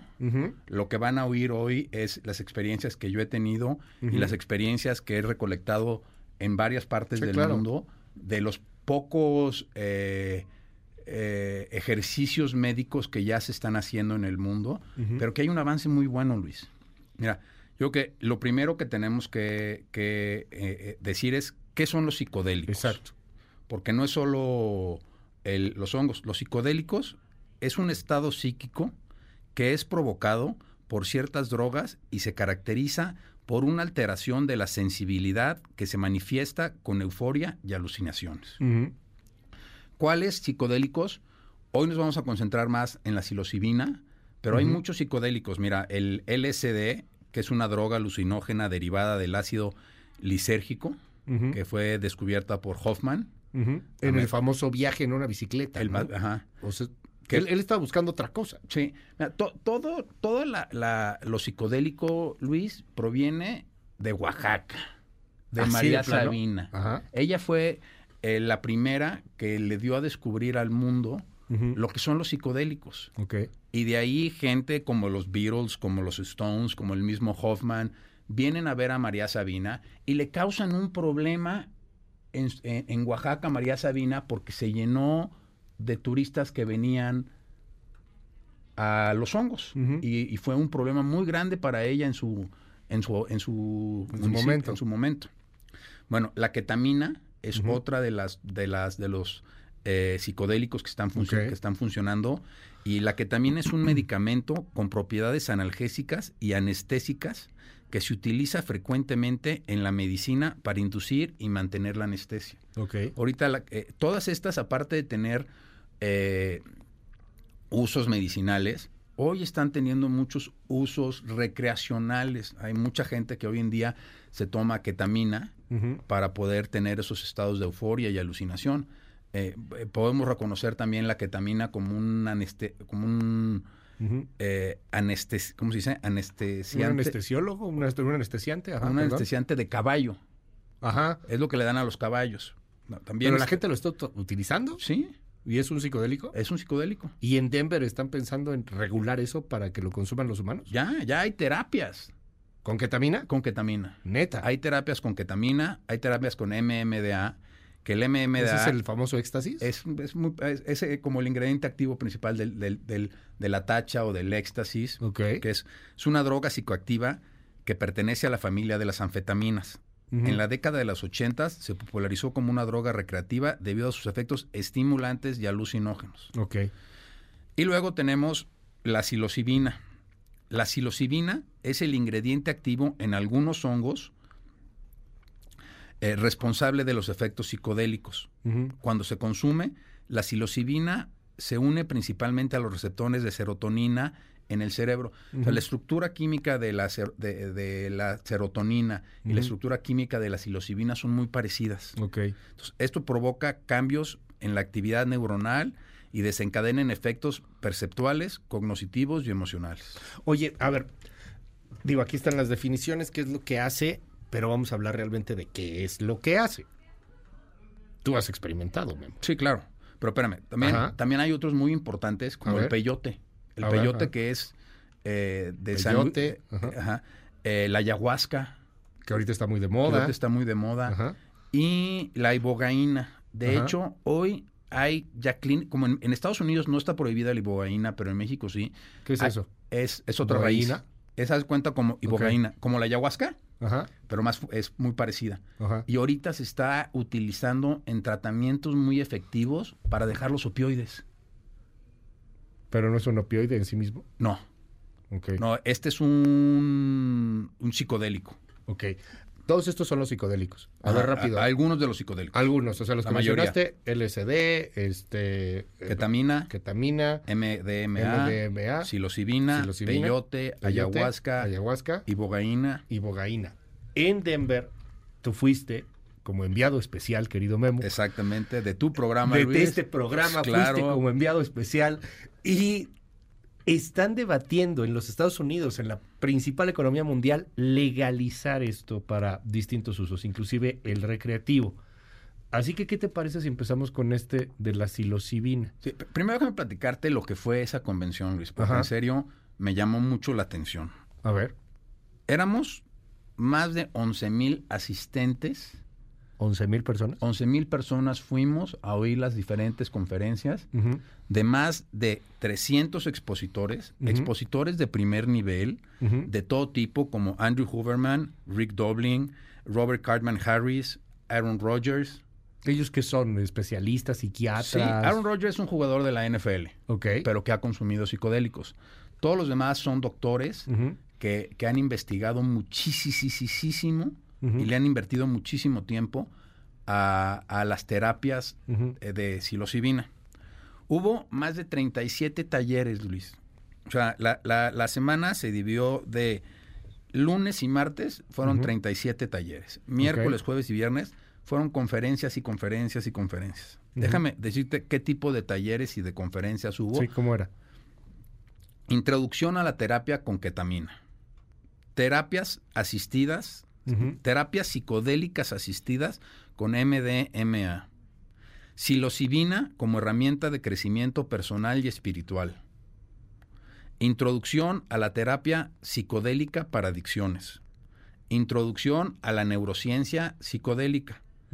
Y estudios pilotos en psilocibina para terapias asistidas, checando su factibilidad, eficiencia y seguridad. Ujú. Estos son cinco de cientos de conferencias que hubo, Luis. Y en estas conferencias se hablaban sobre casos que ya se han registrado, sobre experimentos que ya se han hecho. Vamos a empezar, si quieres, con este de la psilocibina. Ándale. Y yo creo que es un gran debate porque vale la pena entrarle. Son muchísimas sustancias, muchas cosas. Es una cosa que está en experimentación actualmente. Pero, ¿cómo ha ayudado la psilocibina a las personas? ¿O cómo han ayudado, en este caso, los psicodélicos a las personas? O sea, uno piensa, pues eres un drogadicto, ¿no? O sea, lo quieres para meterte al viaje. Pero no, resulta que tiene toda una terapia y que tiene todo un trasfondo terapéutico que puede ayudar e inclusive hasta salvar vidas. Claro. ¿Cómo? Mira, eh, nosotros nos enfocamos mucho en la psilocibina porque eh, para nosotros es el área que mayor oportunidad tiene porque no es una droga tan agresiva, es una droga que proviene del campo, o sea, eh, es un estupefaciente que proviene del campo y esa es la especialidad de la casa. Ok. Nosotros nos enfocamos mucho ahorita en, esta, en estas convenciones en ver resultados médicos, Luis. O sea, porque había, había áreas de, de emprendimiento, había áreas legales donde, oye, a ver, te explicamos cuáles son las reglas, te explicamos. De hecho, yo fui a una conferencia de la senadora Lagunes que estuvo ahí. Eh, De Alejandra de Lagunes, Alejandra del PRI. Lagu- de- Del PRI, ¿no? de- Está en el... en el- creo que está en el verde, ¿no? Va, bueno, pues, verde sí. Vale, da igual. Eh, pero bueno, las mi- la, la psilocibina se puede manejar de tres maneras. Eh, los tratamientos donde más se ha, eh, se ha notado avance Ujú. es para dejar de fumar, para dejar de tomar, eh, para la depresión. Ujú. Esos son donde eh, mucho mayor avance hay. ¿Y cómo funciona? Hay dos maneras de las que funciona. Hay macrodosis y microdosis. Cuando hablamos de una persona que trae un alcoholismo muy fuerte, eh, eh, o una depresión muy fuerte, o quiere dejar las drogas, se usan macrodosis. ¿Cómo funcionan estas macrodosis, Luis? Todas funcionan con terapia. O sea, tú no puedes llegar y meterte El hongo. así el nada hongo y ya. No, tienes que ir a terapia, tienes que empezar a sacar los problemas que tienes. Y esto lo que te hace es te, te potencializa la terapia. ¿Cómo funcionan? Son eh, experimentos que se han dado que toman entre 5 y 7 horas, Luis. Eh, se les está dando entre 25 miligramos y 30 miligramos de psilocibina pura eh, por eh, paciente. Ok. Les ponen... ¿Qué son gotas? No, es eh, como unas, unas- pueden ser unas cápsulas, pueden ser un Una cápsula, chocolate, un chocolate, puede ser algo. Sí, ahorita la psilocibina, ¿cuál es la manera de sacarla? Eh, un, o- un- cuando tú siembras los hongos, eh, ellos deben de traer un porcentaje hasta un 10% de psilocibina. Te metes la psilocibina, estás en la terapia. De- estamos hablando de un problema de depresión brutal. Brutal. Estás en terapia, no en tu primera sesión entras con psilocibina, o sea, empiezas a hablar, ¿no? Sí. Este, empiezas a tener tu terapia. Te dan la macrodosis y ¿qué pasa? Bueno, te... eh, ¿Te da sueño? No, te ponen en un sillón, en un, en, un, en un reposete, en- Ok. en algo donde te puedas sentir tranquilo. Te ponen, te, ve- te tapan los ojos y te ponen música. ¿Por qué es bien importante esto, Luis? Porque lo importante es que te enfoques en ti mismo. Si te quitan la música, si te abren los ojos, pues vas a estar pajareando y qué hay en la tele y de qué están hablando. Y eso no es lo que se está buscando. Lo que se busca es que tú te enfoques en ti mismo. Porque al final del día, ¿por qué funcionan todos estos? Otra vez, repito, yo no soy doctor, yo son experiencias de lo que he estudiado, porque te ayudan con la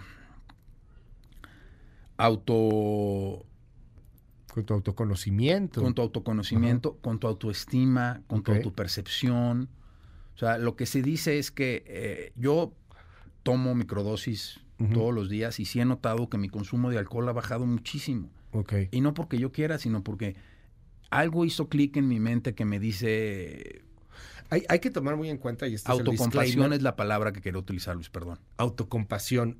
Hay que tomar un, un- un disclaimer aquí, o sea, esto está en investigación. Súper Australia, investigación. como ya lo, lo- lo daba la nota de, de Diana Alcaraz, nuestra jefa de información hace un momento, ya lo está regularizando y eh, son terapias alternativas en, en todo momento. Hemos platicado aquí con algunos eh, psiquiatras que nos dicen, inclusive con algunos neurofisiólogos, que nos dicen el problema que hay con este tipo de sustancias es el asunto de las neuronas y de, y de que te- finalmente termina por matar neuronas, como casi cualquier medicamento también lo hace, ¿no? Entonces es importante porque entra en investigación. Aquí nos dicen eh, en, el, en el WhatsApp 5571-131337, que está abierto absolutamente para todo mundo. ¿Es cierto que te puedes llegar a quedar en el viaje? ¿Hablaron de eso? Gente que, ¡pum!, detona ahí una psicosis que, que ya no regresas. Pues es muy difícil, Luis. Y tienen que ser unas cantidades y... mm, O sea, no es no es algo normal que la gente se quede en el viaje, sobre todo con la psilocibina. Ok. ¿Y con otras? ¿Con el LSD? ¿Con la ayahuasca? Pues puede haber... Eh, mucho depende de tu estado, más, que de la droga, yo creo que mucho depende de tu estado mental y tu estado psicológico y tu estado emocional, que es lo que te puede llegar a disparar esto. Ok. Aquí en México no está nada regulado, ¿no? No. o sea, aquí en México es totalmente ilegal. De hecho, lo que fue a platicar la, la, senadora Lagunes, yo me acabé saliendo de su conferencia. Dije, no, o sea... ¿Por qué? ¿Qué dijo? Pues nada, que, que ella, que sí, que todo, y no hace nada. O sea, están, o sea, no hemos pasado ni la marihuana. No hemos pasado ni la marihuana y voy a decir que ella, ¿qué va a hacer? Pues, ¿Dónde están las iniciativas? ¿Dónde están las cosas que en realidad empujan a que, se, a, que, a que podamos acceder a mejores sistemas de salud en México? Porque al final del día, esto nosotros lo estamos viendo desde un punto de vista médico y de salud. Dime, ¿cómo es un viaje? Bueno, entonces te ponen, la, te ponen las, la música, Te, te tapan los ojos te dan la, la psilocibina, te tarda en pegar entre media hora y una hora, normalmente son 45 minutos. Y la primera vez que te la tomas, pues sí es, sí, es una angustia de qué me está pasando. Y de repente te vas, te vas, te vas, te vas, te vas, te vas, te vas, y empiezas a, a ver todo lo que viste en terapia, lo empiezas a ver ya más emocional y sentidamente. Por eso te hablo del ¿Como si fuera un sueño? ¿Cómo? No, se manifiesta de, de, de, Porque es más que un sueño, es una vivencia súper real. Okay. O sea, tu estado de conciencia está súper alterado pero empiezas a entenderlo. Empiezas a entenderlo. O sea, como que, ah, me estaba molestando este asunto, la muerte de mi padre, o, la, ausencia, o mi divorcio, o, este mi alcoholismo, y empiezas a verlo de otra forma. empiezas. Mientras estás bajo el, el, efecto de la psilocibina. Autocompasión por ti mismo. Autocompasión. O sea, te perdonas. Ajá. Te entiendes. normalmente la gente que tiene eh, mucha depresión es gente que ellos solitos son muy duros con ellos mismos. Entonces, esto lo ayuda a que tenga autocompasión, a que vea cómo se pueden arreglar las cosas. Aquí una persona que está enojadísima dice que soy un irresponsable, que me paso, que no puede ser que te invite a ti o que invite a gente que consume estas sustancias. Señor, yo sé que está enojadísimo y le ofrezco una disculpa, pero es un congreso en Denver, en donde acudieron 11 mil personas. En Australia esto se está legislando y sí, perdón, es, es, así, o sea, así se habla con gente que ha ido, con gente que está, con, con especialistas, con, con todo un asunto, pero bueno, gente que está muy enojada y gente que al contrario yo le digo lo al está probando. Que no se enoje, que la pruebe.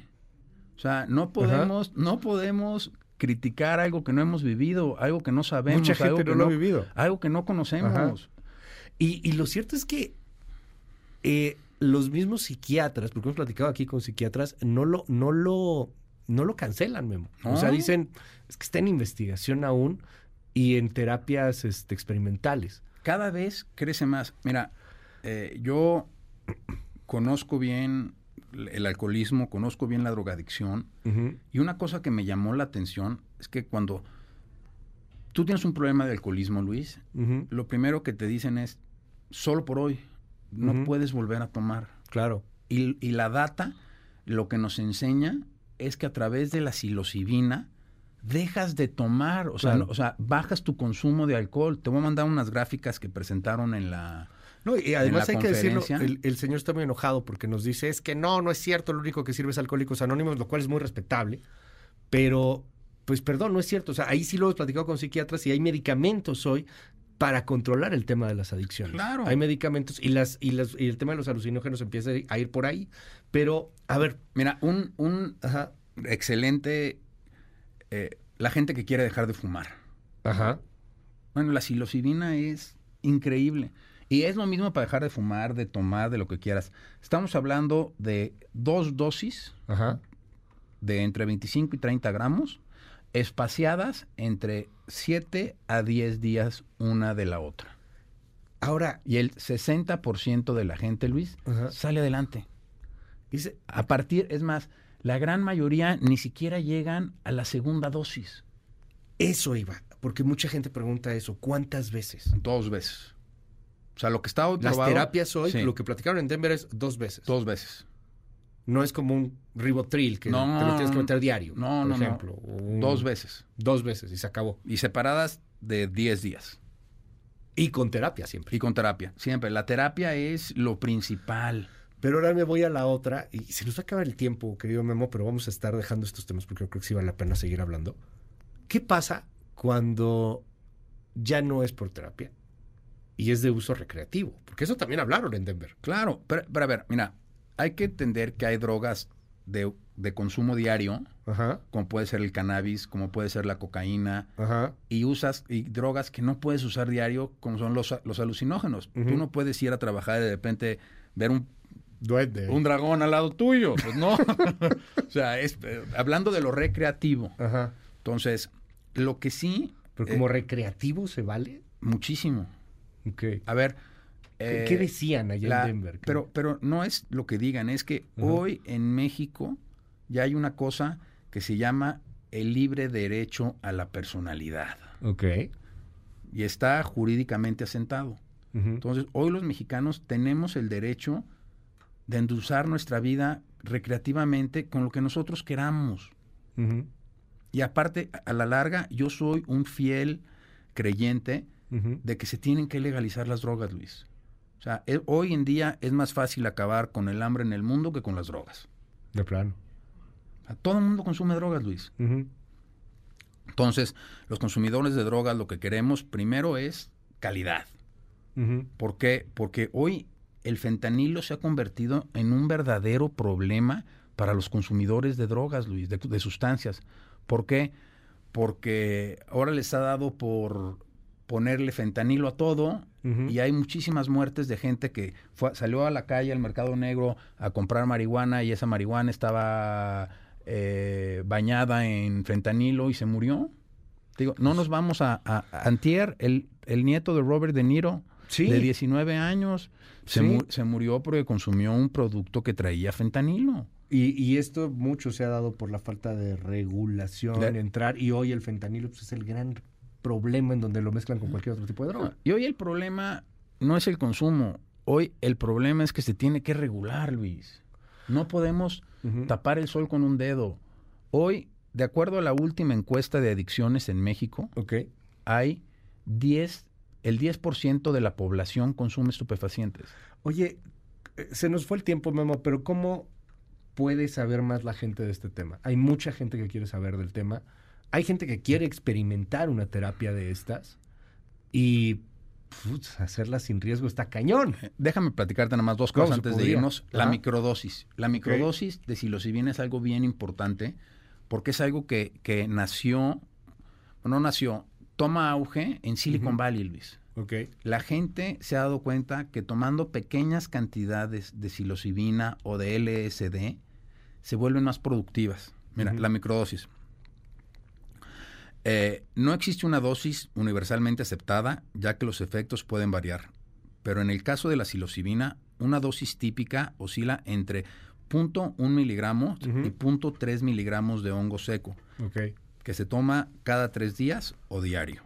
El objetivo es ingerir lo sufici- eh, eh, lo- ingerir suficientemente baja como para no experimentar alteraciones perceptuales, pero lo suficientemente alta para experimentar efectos sutiles Ya. Pero como son energía, eh, te sientes más contento, eh, te sientes más creativo, sientes la, la- la mente más despejada, te ¿Hay sientes alguna menos cansado. asociación, alguna página, algo en donde la gente pueda conocer un poco más de esto? Sí, eh, métanse a la página de, se llama MAPS, Ujú. que es la que organizó el Congreso en, En Denver, ok. Donde, Ajá. Maps. Maps. Maps. Maps. Ahorita lo subimos a nuestras redes sociales. Ajá.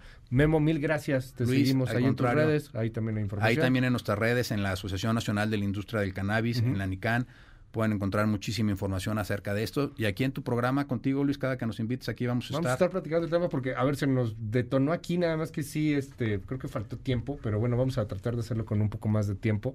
Que, que fue bastante, ¿eh? déjame decirte, Sí, son no, no, 25 te- minutos, te pero agradezco bueno, muchísimo a se ti. nos va, se nos va el, el- el asunto. Querido Memo, mil gracias, mil, Luis, mil a ti. gracias. Gracias a ti y a 9:57, regreso. auditorio. En un momento regresamos. Continúa con la información con Luis Cárdenas en MBS Noticias.